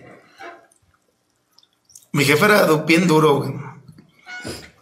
Te hablo de que él fue capaz de arrancarme un arete. Porque me puso un arete. Una, una arracada. Y dijo, no, joder, yo no quiero eso. te- sí". Bueno, se separaron y pasó. Entonces, cuando fue al, al- afuera de la Casa de Cultura, ¿tú te acuerdas de esos eventos? Sí, claro. Pues yo ya con la greña larga y la chingada, ¿no? Para mí fue muy, muy, muy cabrón esa experiencia. Y que iba mi mamá, pues. Y la otra más cabrona fue en el DF. Fue en. Avándaro. Fue no, no, no, fue en Tláhuac. ¿No fue la, la anécdota que contaste con, la el secta core? Secta Core, güey. O sea, que el público era muy difícil, ¿no? Fue, fue en la delegación Tláhuac, que es como quien dice ahorita la joya de, de aquí de León. Sí, Una sí. cosa le- lejana, pues, del centro del DF. Que está cabrón. Y era una deportiva. Cuando dijeron, no, van a ir a Tláhuac. Para mí me estaba hablando en, en japonés, güey. Yo no sabía ni qué pedo. Vamos a Tláhuac a tocar. Y éramos los, los teloneros de un festival de 15 bandas. Los, los headliners eran Inspector, Versuit, Víctimas del Doctor Cerebro y, y así, ¿no? Pues yo decía, no mames, los conozco a todos. Y era- yo iba como, como fan, como fanboy, ¿no? De, de bandas que, que a lo mejor no, no eran mi género, pero los admiraba pues a, a cada una en su, en su respectiva eh, Rama. rama, sí. Y, y llegamos al pinche evento. Y creo que fue la primera vez que vi un gran soporte tan grande, güey. Serán como 15 sistemas por lado, güey. El escenario así bien mamalón. Dije, no mames, vamos a tocar aquí, güey, no mames. Una cosa impresionante, güey. Pues era la deportiva. ¿Ustedes antes de quién iban? Nosotros abrimos, güey. Fuimos la primera banda, la primerita banda. Pero aparte era un evento de ska, güey, básicamente. La única banda que no era de ska era una banda que se llamaba Gato Madre y nosotros. Gato Madre era New Metal. y nosotros. Y También hay un, conci- un concierto como emblemático, según yo, de Cristeros, en donde le abrieron, si no me equivoco, el Tri. Sí. Deja que termine ese. Sí, sí, sí. Pero, pero vamos, en ese, güey. Sí me dio pues, más culo porque llegas a un lugar donde no conoces ni madre. Era una explanada porque ubicaron la- el, el- el escenario donde había como 12 canchas de fútbol y lleno hasta el huevo. Imagínate el 12 canchas de fútbol en terracería. Yo creo que había como 8 mil personas, güey, un poquito más o no sé. Al grado que llegamos y todo, y, y sí, todos bien organizados y todo. Y este, pues van los de León así como pinches. este. Como los. Y ahí vamos, güey. Y también así, ¿no? Igual, eh, eh, usa desde de 35 minutos y no se pasen de verga la chica. To- Tocamos 28. no, tocábamos el, hacia el tiempo exacto y todo. Este, nos llovió nada más una, una bolsa con meados, que no le atinó al Tacuba, por cierto. Pero. El Tacuba ya y dos, tres chiflando, dos, tres. Pero de repente hubo. La hubo- bolsa lo persiguió. No, Tacuba. Pero, pero este, a la cabeza que vamos arriba y yo la- realmente nunca había sentido esa, ese pinche rugido que se siente, güey. O sea, imagínate, ocho mil personas así, esperando el pedo, abren el audio y pues todos gritan, ¿no? Y salen los pinches cristeros. Perdón, güey. Tocamos nuestro set. Este, y terminamos, la neta, sin pena ni gloria. No te voy a decir que reventamos mares, ¿no? Pero A lo que ves es que, por ejemplo, si aquí en un show dos güeyes te meten la madre en una sala de 100, 200 gentes, allá multiplícalo, ¿no? O sea, son 8000 y 500 o 600 te meten la madre, güey, se siente bien cabrón. Pero bien, te- terminamos y todo. Al grado que la, la morra que nos contactó le llama al güey que nos llevó. Le dice, ¿cómo les fue, güey? A tus compas de León. Bien, chingón. Le están, están dando autógrafos ahorita. Y dice, no mames, no los bajaron.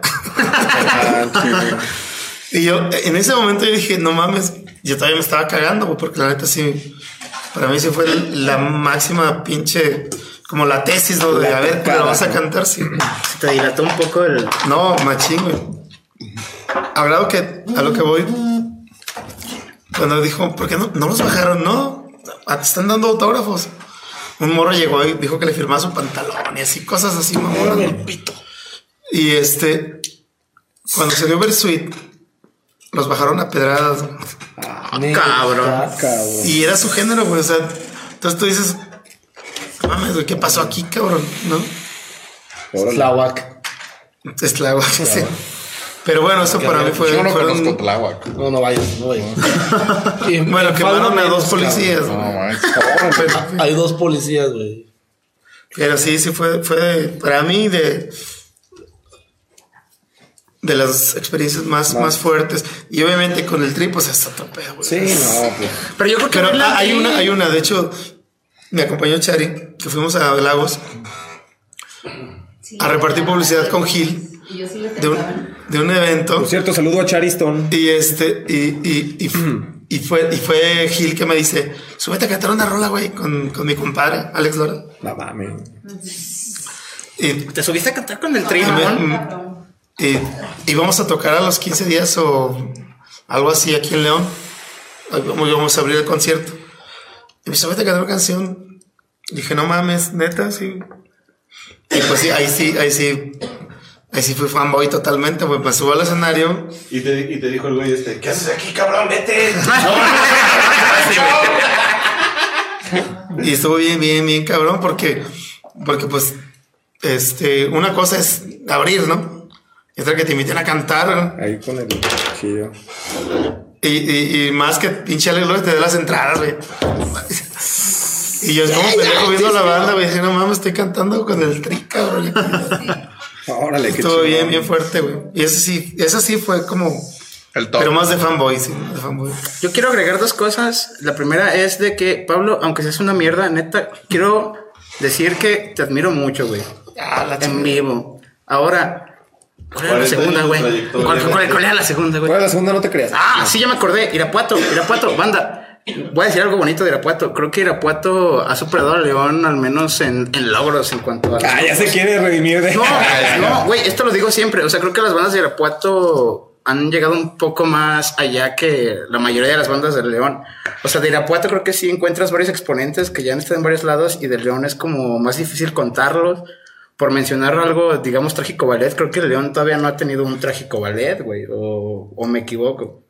Creo que Irapuato musicalmente está más cabrón que León y siendo una ciudad más chiquita y no metropolitana y con calles sin pavimentar y todo ese rollo. No, en ese, en ese.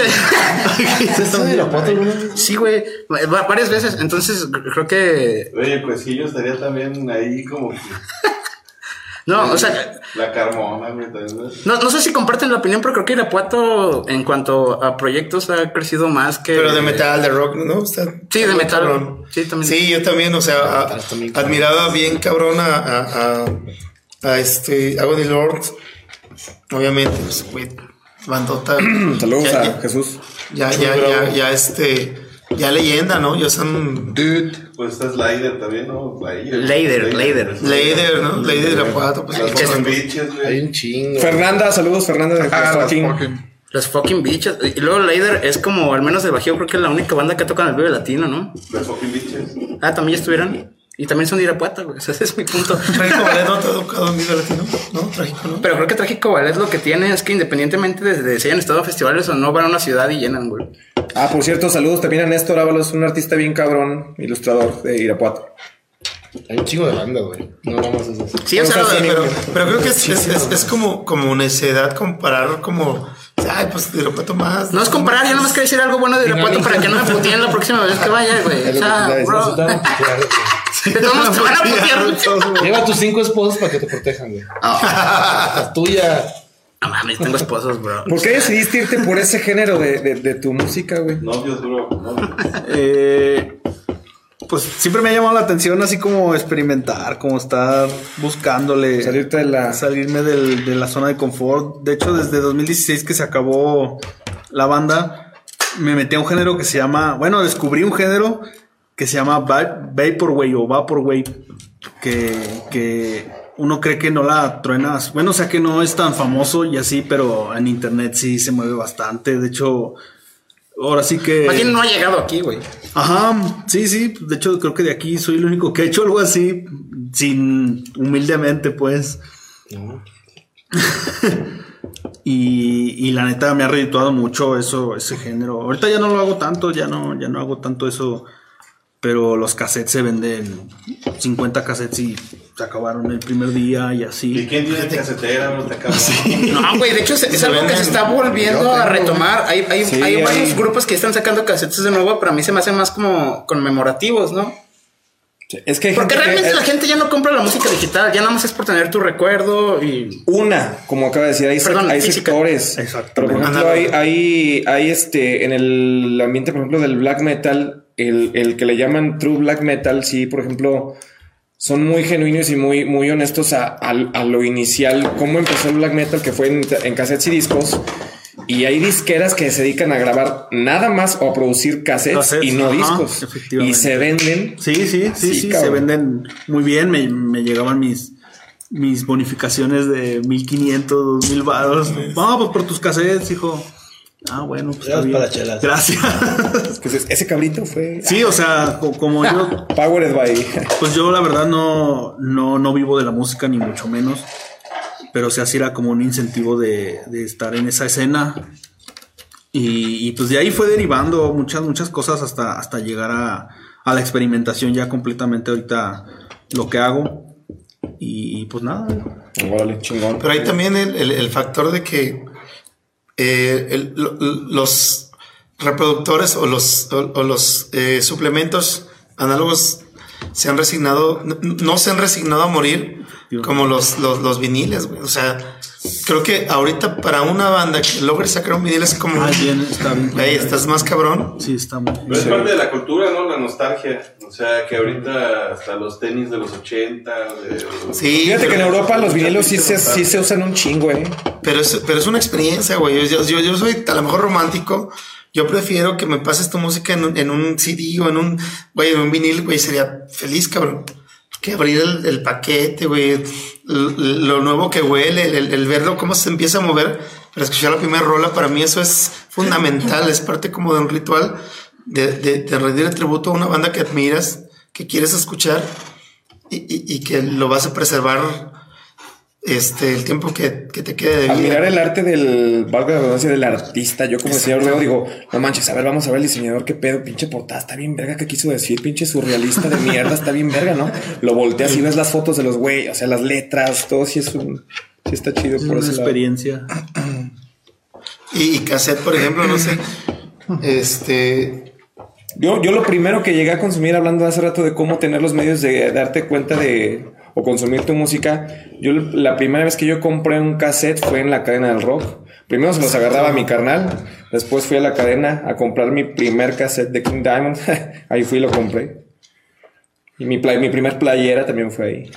Sí, no, y aparte te daba la experiencia piratona, pero te la daba, ¿no? Decir, ay, compré un cassette y tenían el buen gusto de, de- hacerlo como en papel fotográfico, ¿no? Sí. Darte la portada. ¿Sabes qué era algo bien chingón? No sé si te tocó. Que comprabas el cassette, a lo mejor a nosotros sí no. Que comprabas el cassette, que el cassette duraba 60 minutos y el disco de tu banda duraba 45 y de relleno te metían otra banda. Ah, sí. Como, como si fuera una, digamos, una publicidad de otra banda para que les fueras a, ah, chinga, ¿quién son estos, güey? Ah, pues son estos, también te lo vendo. Y así, ¿no? Y así también conocías a más bandas. Eso estaba chido. Eh, creo O que sea, con los piratas. Sí, como piratas. podemos ir a, una sección de comentarios. Igual si ustedes tienen en sus transmisiones algún saludo o algo así, también lo pueden leer. Porque ¿Cómo, o cómo vamos con los comentarios? bro? Dice Johnny Carvan, un saludo a toda la banda. Ah, saludos a, Ah, a Johnny. Carvan, que le mandé mensaje para invitarlo y no me contestó. Señor Carvan. Pero mañana se va a ir a un programa. Mañana lo va a ver con Pablo, bro. Se va a ir a la competencia. Ah, no, súper bien. Deshonra, traición, mentiras.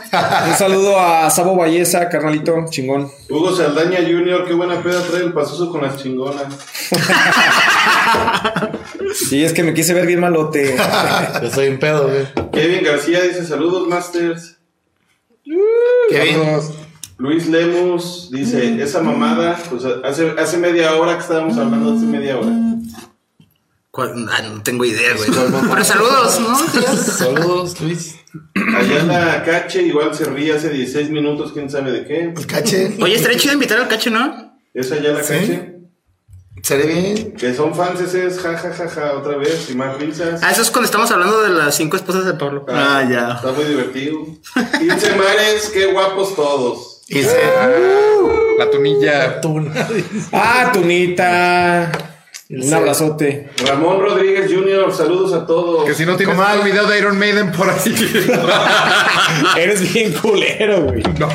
¿Quién, ¿Quién mandó saludos, güey? el comal. Este Ramón Rodríguez Jr. ¿Sí, no? Comal. No, ese es con Ramón. Ah, chinga, bueno, Ramón. Ramón, saludos. Digo que le coma. Puso que la cadena. La academia.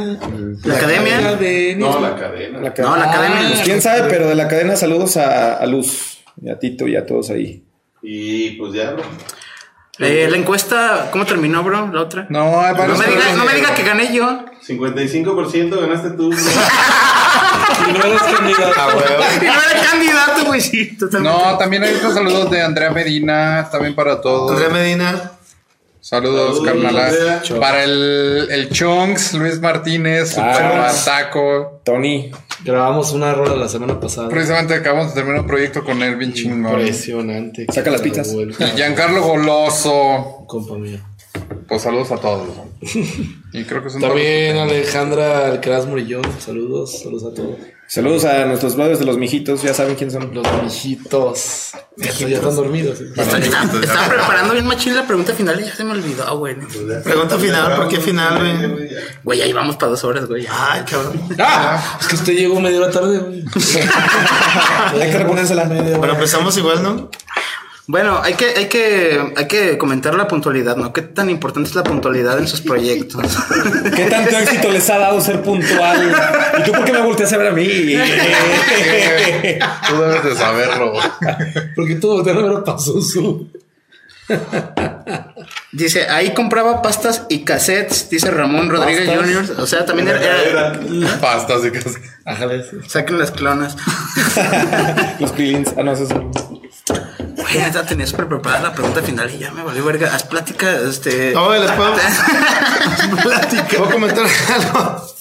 Es que yo quería tocar un tema, pero como siempre lleva la batalla este pendejo. Gracias. Mi amigo, perdón, mi amigo, mi, mi, Mi- hijo, mi leche. Mi leche. Este, obviamente, eh, hay dos partes fundamentales de, de- del show business, ¿no? De, de hacer una banda, de tocar bien, de, de hacer tu espectáculo. Y hay quienes lo han llevado más allá, ¿no? Este, en este caso yo, por ejemplo, admiro mucho eh, a Ali que, que siempre da ese plus, ¿no? Todo el dice, ay, ¿qué pedo? ¿Por qué? ¿Por qué la falda? ¿Por qué el maquillaje o la chingada, ¿no? Las uñas. O en el caso de, de, de, de Pasoso, que eso es como, como, como parte de, de- su proyecto personal de- del maquillaje y hacer así como una, una especie de, de factor visual que tenga que ir de la mano con la música, ¿no? Entonces, a mí me llamó mucho la atención que dos de los que yo considero más importantes representantes de lo que es el show business, como Didi Snyder y, y Paul Stanley, se, se agarraron a, a madrazo en el Twitter, ¿no? En el Twitter. En Twitter. Porque, porque los güeyes, este. Eh, Snyder criticó a Paul Stanley por hacer una gira sin, sin, sin los integrantes originales, ¿no? Sin, sin este. Peter, Peter Chris en la batería y sin, no me acuerdo. Los demás quises. Sin los demás quises. Exacto. Y, y dice, él dice ahí, dice, güey, son los Kiss, güey, no engañes a la gente, güey. Es un tributo a crecimos Kiss, con con el guitarrista. Y, y Paul le contesta, no, pues, el, el, el más, este, travestistas de los, de los músicos me está atacando, ¿no? Todo. Entonces, a mí se me hace bien cabrón porque creo que ambos en, en, en su etapa, obviamente, Kiss este, tiene tal vez como más, más este, más aforo o más, más este, legitimidad, por decirlo así, porque fueron los primeros desde mi punto de vista. Y Disney a la vez es un güey que siempre se ha mantenido bien, bien true, cabrón, en el sentido de, de sí, eso es un show business, güey, pero respétalo, cabrón, ¿no? ¿Cuál, cuál es su opinión al respecto en esto, güey? O sea, obviamente no tienes el problema porque es tu proyecto solista, pero eh, Ali, a lo mejor, ¿ha habido alguna vez que te han increpado a decir, güey, no, no te subas a tocar así, güey, quiero que vengas de trajecito, güey, del... No sé. No, desde luego. Pero Él un día vez para invitarme me dijo, yo quiero que te pintes, si no, no tocas conmigo. Y yo, ah, yo no te dije ¿no te acuerdas? Ahora No, sí se yo- convirtió en ahorita la platico, ahorita la platico. No, yo normalmente soy muy respetuoso cuando con la personalidad propia de- de- del artista, ¿no? Es jale, ¿no? Sí me gusta, o sea, sí prefiero que, que den ese más, ¿no? O sea, que no se vea como si acabaran de... De echar mezcla y, ay, Exactamente. Sí, no, pero, pero también este... Pues que es un trabajo, ¿no? O sea, no te vas en pijama a tocar, güey. Yo sí. Yo he estado en pijama. Ah, verga. Bueno, el punto... pero no es has visto que- las pijamas de... No, a lo que voy es que también estoy en demasiados proyectos y cada uno tiene su propia esencia. Entonces yo no llego a imponer mi, mi, lo que yo soy o lo que yo quiero hacer. Si hay que, si yo estoy en un proyecto, respeto. Bueno, ¿de qué se trata este proyecto? Y vamos a hacer las cosas en base a lo mejor para este proyecto o en base a la filosofía que tiene este, esta banda. Cuando, cuando Al- Alonso entró en Gnosis, el baterista de Gnosis dijo... Y le dices a tu guitarrista que acabas de invitar, güey, que no se le ocurra ponerse falda en el escenario. güey. Y fue así como, oye, este, bienvenido, pero fíjate que hay una política de vestimenta en la banda. Sí, exacto. Y entonces, ¿sabes qué hizo? Se puso jeans, pero se puso camisetas, güey. Así bien escotadas, güey.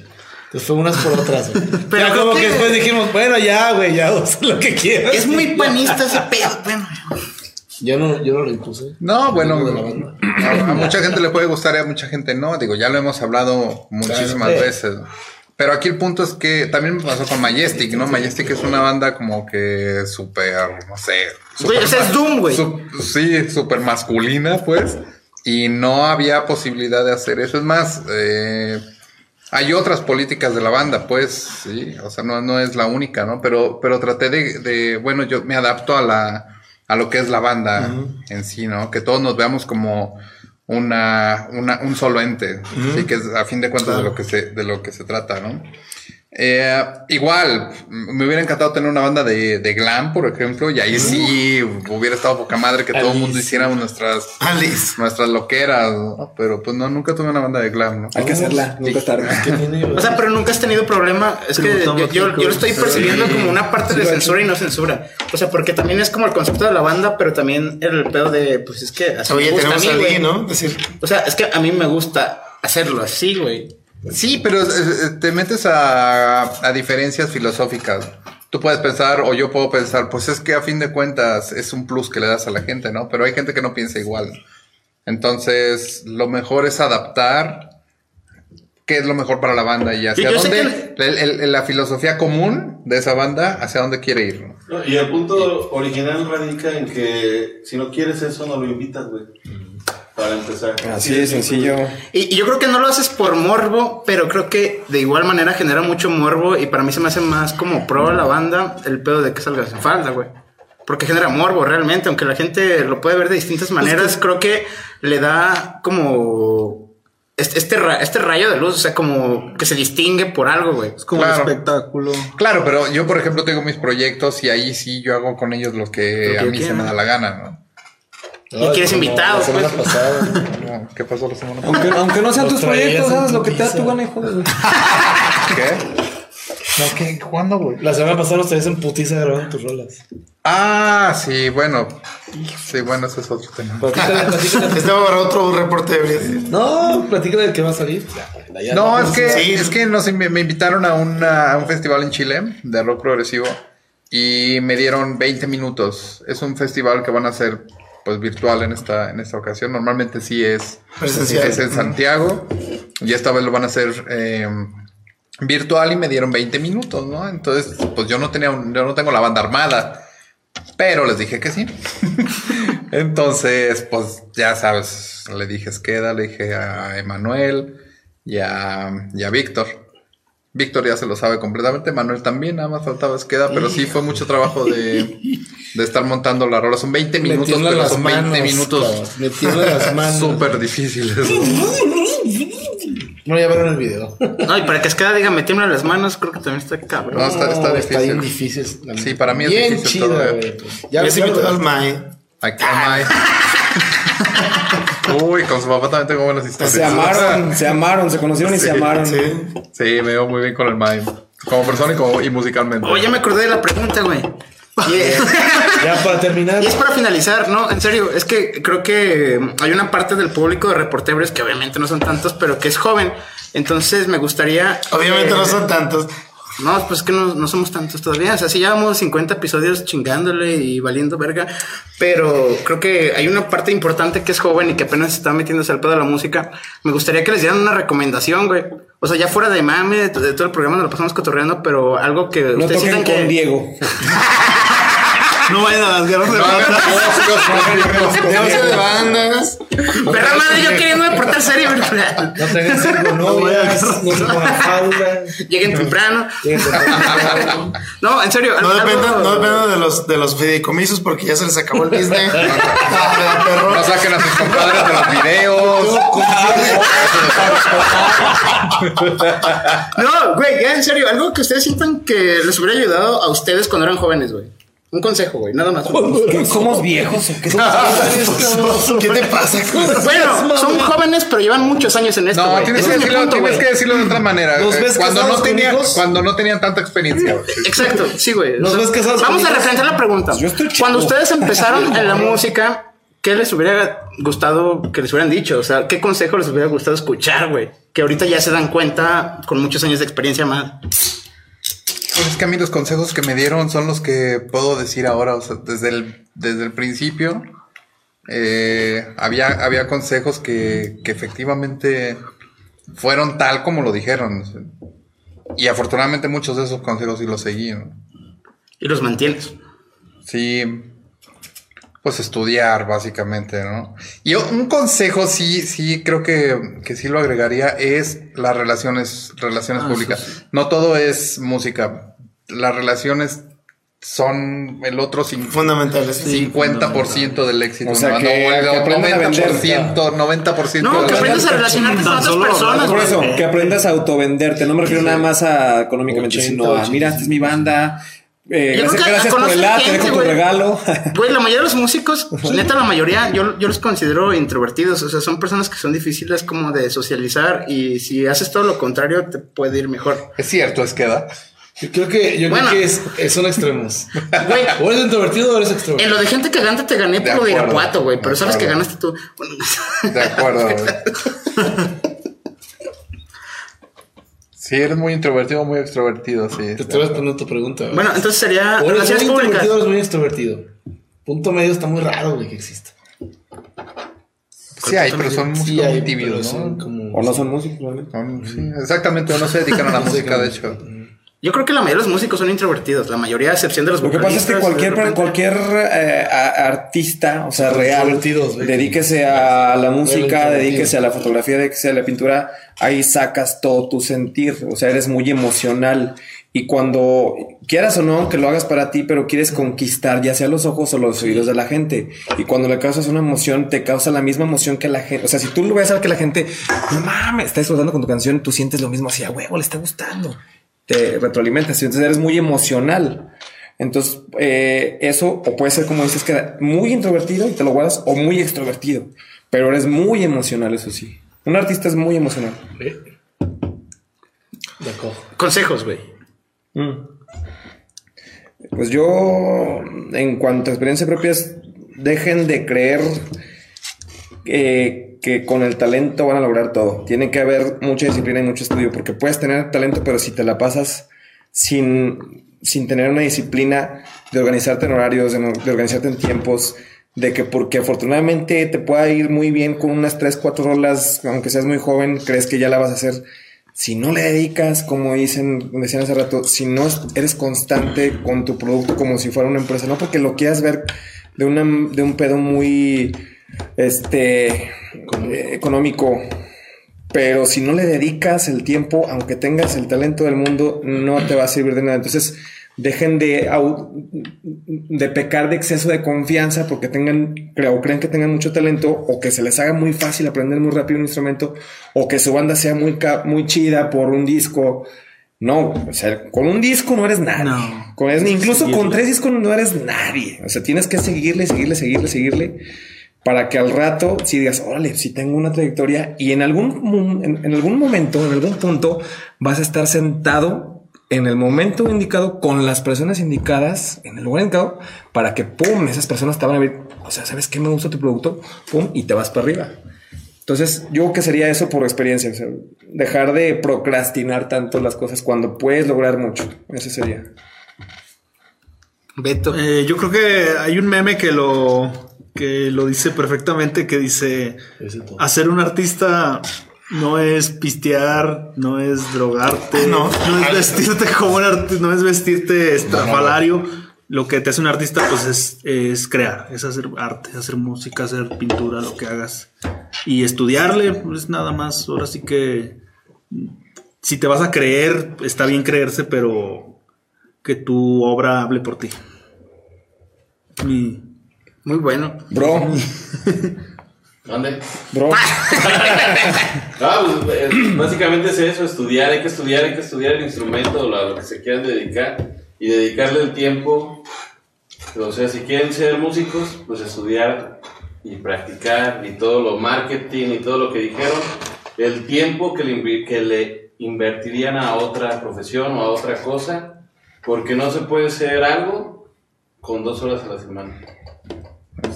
Terminar lo que empiezas, eso también. Sí, muchas veces puedes tener 20 mil canciones empezadas y ninguna terminada. Si tienes una rola, termínala como de lugar. Si va a hacer un álbum, termínalo. Si va a hacer un. Si vas a montar un show, termínalo, sí, no lo dejes a medias, sí. Pero lo dice porque tiene el don de la oblicuidad, güey. Yo, yo seguro que hay una liga ensayando ahorita y otro montando el, el sinfónico. güey. Ya sé. Así como hay un esquema en una fiesta ahorita. Haz de cada cuatro, güey. Es, es, es, queda bien pedo en los brisas del lago. Es, Nos queda dando clases ahorita en línea, güey. todo. Es que no ha dicho el consejo, ¿verdad? sí, ya lo dijo. ya. Ah, entonces Pablo, no, no. No, no, no. No he dicho nada. Ah, no, no es cierto. No, A ver, es, Bueno, es que, es que usted qué opina. Ah, ¿quiere- ah, perdón. No, pues no, ya no. No, no es que. Queda, por favor. Un consejo. Pues yo siento que am, a veces uno quiere pensar, voy a ser mejor en esto, en el mundo. Y pues está bien pensarlo, pero luego después poner los pies en la tierra y decir, ok, ¿en qué puedo ser lo mejor? No necesariamente tiene que ser en lo que lo planeé. Y e irse adaptando cada mes, cada año a, a lo que uno tiene, ¿no? Y eso es por un lado. Y por el otro, lo que dijo, creo, los colegas es muy importante. O sea, aún dedicando, dedicando 100% a la música, tu tiempo, el 90% no va a ser tocar como tal, va a ser gestionar, es decir, invertir, gestionar, buscar relaciones públicas, etc. Ya tienes que ver de pronto la música hasta casi como un negocio. Ya más adelante, ¿no? Es como en el momento en que ya no le inviertes en tu imagen, en tu sonido, en tus videos, en tu publicidad, en tu diseño gráfico, etcétera, etcétera, etcétera, etcétera, etcétera, etcétera. Pasó su diseño gráfico de artes. Bueno, que nos faltó mencionar. Llegues a un punto álgido. Perdón. Llega un momento en que, pues bueno, por más. Yo recuerdo un comentario que me hicieron de bien chavito que me dijeron: Güey, tocas bien chido, pero tu guitarra suena bien culero, güey. Y yo decía: Es que me la prestaron, ni siquiera es mía, güey. No tenía ni dinero para comprar una guitarra. En el momento que compré una guitarra dije: Ay, cabrón, esta guitarra se toca sola, güey. Y sonaba bien chido, ¿no? Entonces, como. Pues sí, a veces no tenemos para comprar el super instrumento, pero. Hay que hacer hay que sacrificios, papi, güey. Exactamente. Exactamente. Pablo. Eso. Yo, no tú primero, pero. Ay, güey, yo, yo tenía ya un speech acá bien cabrón. Mira, yo creo que no, No sé sé yo. Y ya, gracias. Sí, básicamente, güey. No, en serio, lo dices de mamada, pero es serio. Lo dices de mamada, pero es real. O sea, no se esperen a que la vida les dé el reality check, o sea, que te den tu baño de realidad antes de haber hecho algo. O sea, creo que cuando eres nuevo y te empieza a ir bien, de lo primero que pecas es de soberbio y de egocéntrico. No esperes a que la vida te regrese otra vez, sino sé siempre ah, humilde y trabaja con lo que tienes, no te fijes en lo que están haciendo los demás, o no, o sea, fíjate en lo que estás haciendo tú, mantén la disciplina, ponle empeño y ya, ¿no? Si quieres ir por ello, vas a ir por ello y si lo haces por razones banales, pues sí, o sea, quiero tener morras, lo que tú quieras, te va a resultar mal, güey, yo creo. Pues No, en tener serio, tener cinco esposas. Cinco esposas.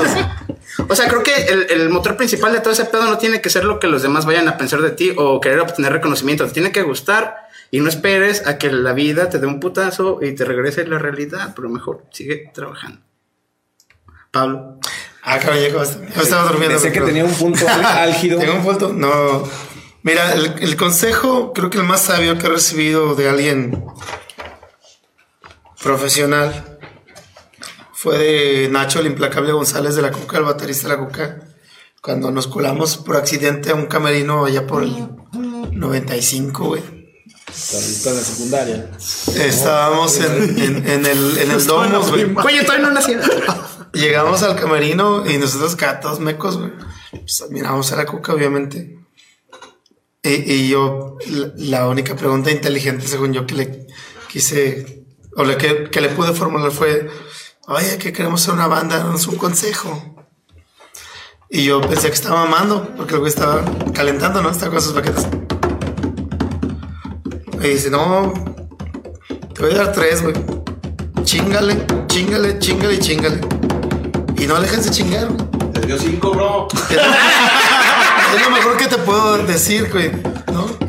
Y eso me dijo el Nacho, el empleado de González. Y este, y no lo enten- no- nunca lo he entendido. Pero lo entendí. ¿Lo entiendes? Lo entendí de Hasta la fecha. Llega temprano, llega temprano, llega temprano. Y temprano. este, pero, pero sí, güey, o sea, la clave es esa, güey. Y, y- y creo que abarca todo, ¿no? En el sentido de lo que dice, es que da de, de que realmente hay mucho romanticismo en el, en el pedo. Cuando empiezas a hacer una banda de música original y dices, a mí no me importa ganar, güey, yo quiero tocar donde sea. Y, y si me invitas a tocar en pinche San Pancho, toco gratis, a la verga Mira, Puato. en Irapuato. Me llevo a Diego, aunque él- no. Entonces, Que lo madre. A que lo organicen. Organiza entonces ahí se te puede ir la pinche Sí, vida. organizado ¿no? shows en Irapuato. Ahí se te puede ir la vida, ¿no? Que te invitan a tocar en un festival de Vancouver, güey. Y pago mi boleto, no hay pedo, yo, güey, ¿no? Entonces, Yo me llamo de repente, también. de repente sí, güey, tiene que haber inteligencia, este, más allá de la emocional, inteligencia financiera, ¿no? Saber, a ver, güey, ¿esto es tu gusto o es tu negocio, güey? ¿No? O esto es tu modus vivendi o tu modus operandi, güey. Realmente, este, como dice Ali, la música es un es una carrera que te puede dar para vivir para siempre, güey. Y vi- vivir, vivir bien, güey. Sin necesidad de pedir la chicha a nadie. Pero tienes que aprender a separar tus facetas, ¿no? Es decir, a mí me tocó convivir con músicos de, de primer nivel en México que era perfe- perfectamente valido ver al baterista de la casta que se iba y se rifaba en la zona rosa tres, cuatro días a la semana, güey. La castaña tocaba un- una dos, tres veces al mes, pero él mantenía su nivel de vida pues, ejerciendo su, su, su- su destreza, ¿no? Su, su profesión, que era de baterista, ¿no? Entonces, este, la realidad es bien dura, sí, ciertamente. Y pregúntale ahorita a las, a las grandes bandas, ¿no?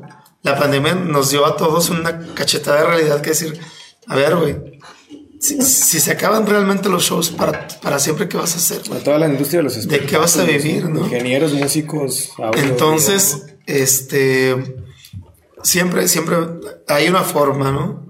Y creo que los que caímos en blandito son los que tocamos en foros pequeños, en, en bares y demás, porque no pasa nada. En realidad, a lo que voy es a que chinguenle siempre, no se cierren. Si, si van a aprender realmente a adorar un instrumento o a aprender a cantar o querer cantar, háganlo siempre y no le hagan el feo a ningún género. Por más culero que esté, algo te va a dejar, algo vas a aprender. ¿no? E- Eso va para el Zúñiga. del- No. y obviamente, obviamente, te vas a ahorrar un chingo de, de facetas si te pones a estudiar, ¿no? Realmente. Entonces, Estudien. este, estudien y no tengan cinco esposas, hijos de su puta. Nos vemos la próxima. Muchas Amen. gracias, muchas Amén. gracias. No, en serio, en serio, muchas gracias por venir y. Y los invito, los invito. Gracias por invitarnos. Bueno, gracias por invitarme y yo los invito. Gracias, Pazuzu, por invitarnos. Ay, por invitarme, Pazuzu. Tocayo Méndez. Oye, Méndez. antes de irnos, redes sociales rápidamente, todos. Así. Vamos por allá. Ah, Empezamos. eh, los ¿Se lanza tu disco? Los invito el viernes 6 a escuchar mi disco. Salen 1049 Records, así búsquenlo en Bandcamp. De todos modos, yo estoy posteando. Estoy como Roberto Méndez en Facebook, eh, Robert Mendoza en Twitter. Y pues nada, ahí va ¿Se a puede lanzar simultáneo con Kunak Records?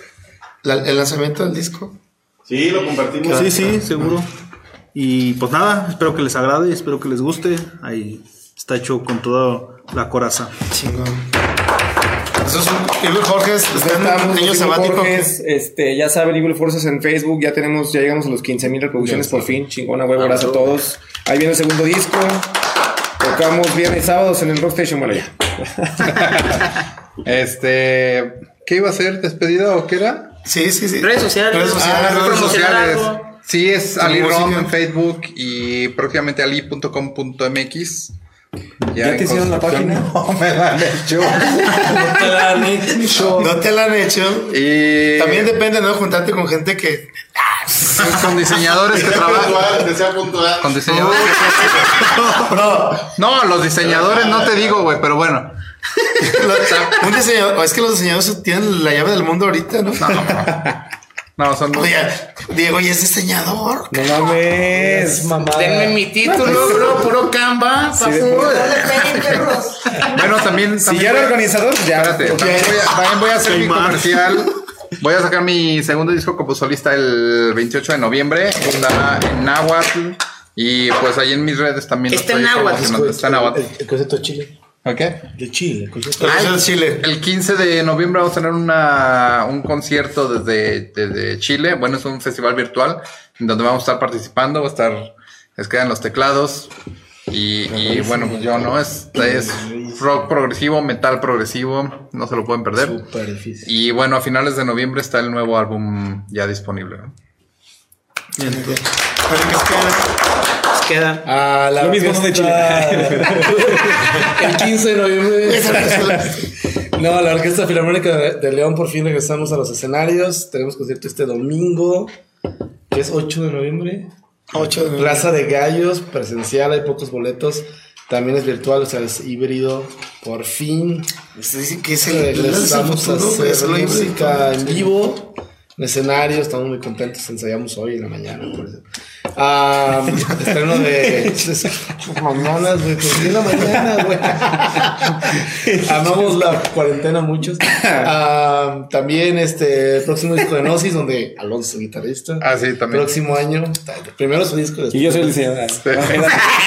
cuando me entrega tiempo y él es el que entrega los mensajes ¿no? Así, en la mañana.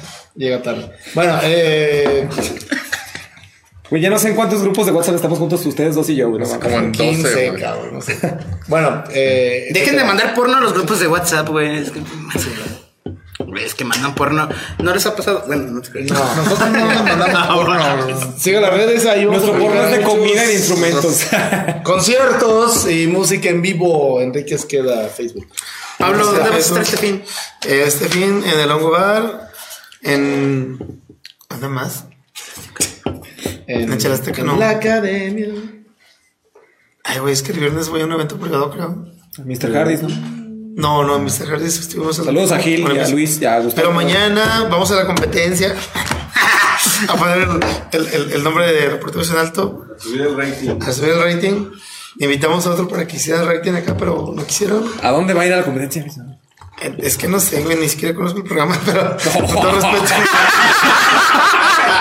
Pasa Yori Caravan, va a estar otro camarada que no me acuerdo su nombre, pero ahí nos vemos. Y este, próximamente, el disco solista de mi bro, Kunal Records, por fin va a salir.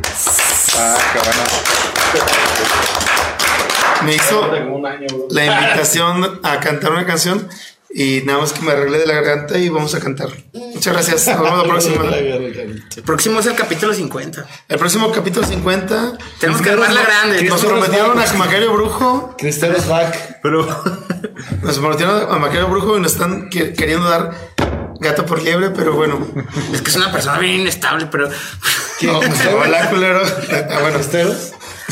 No, nos vemos en el capítulo 50. Yo tengo la teoría de que vamos a descansar la próxima semana para planearlo bien. Yo tengo la teoría, no lo sabemos.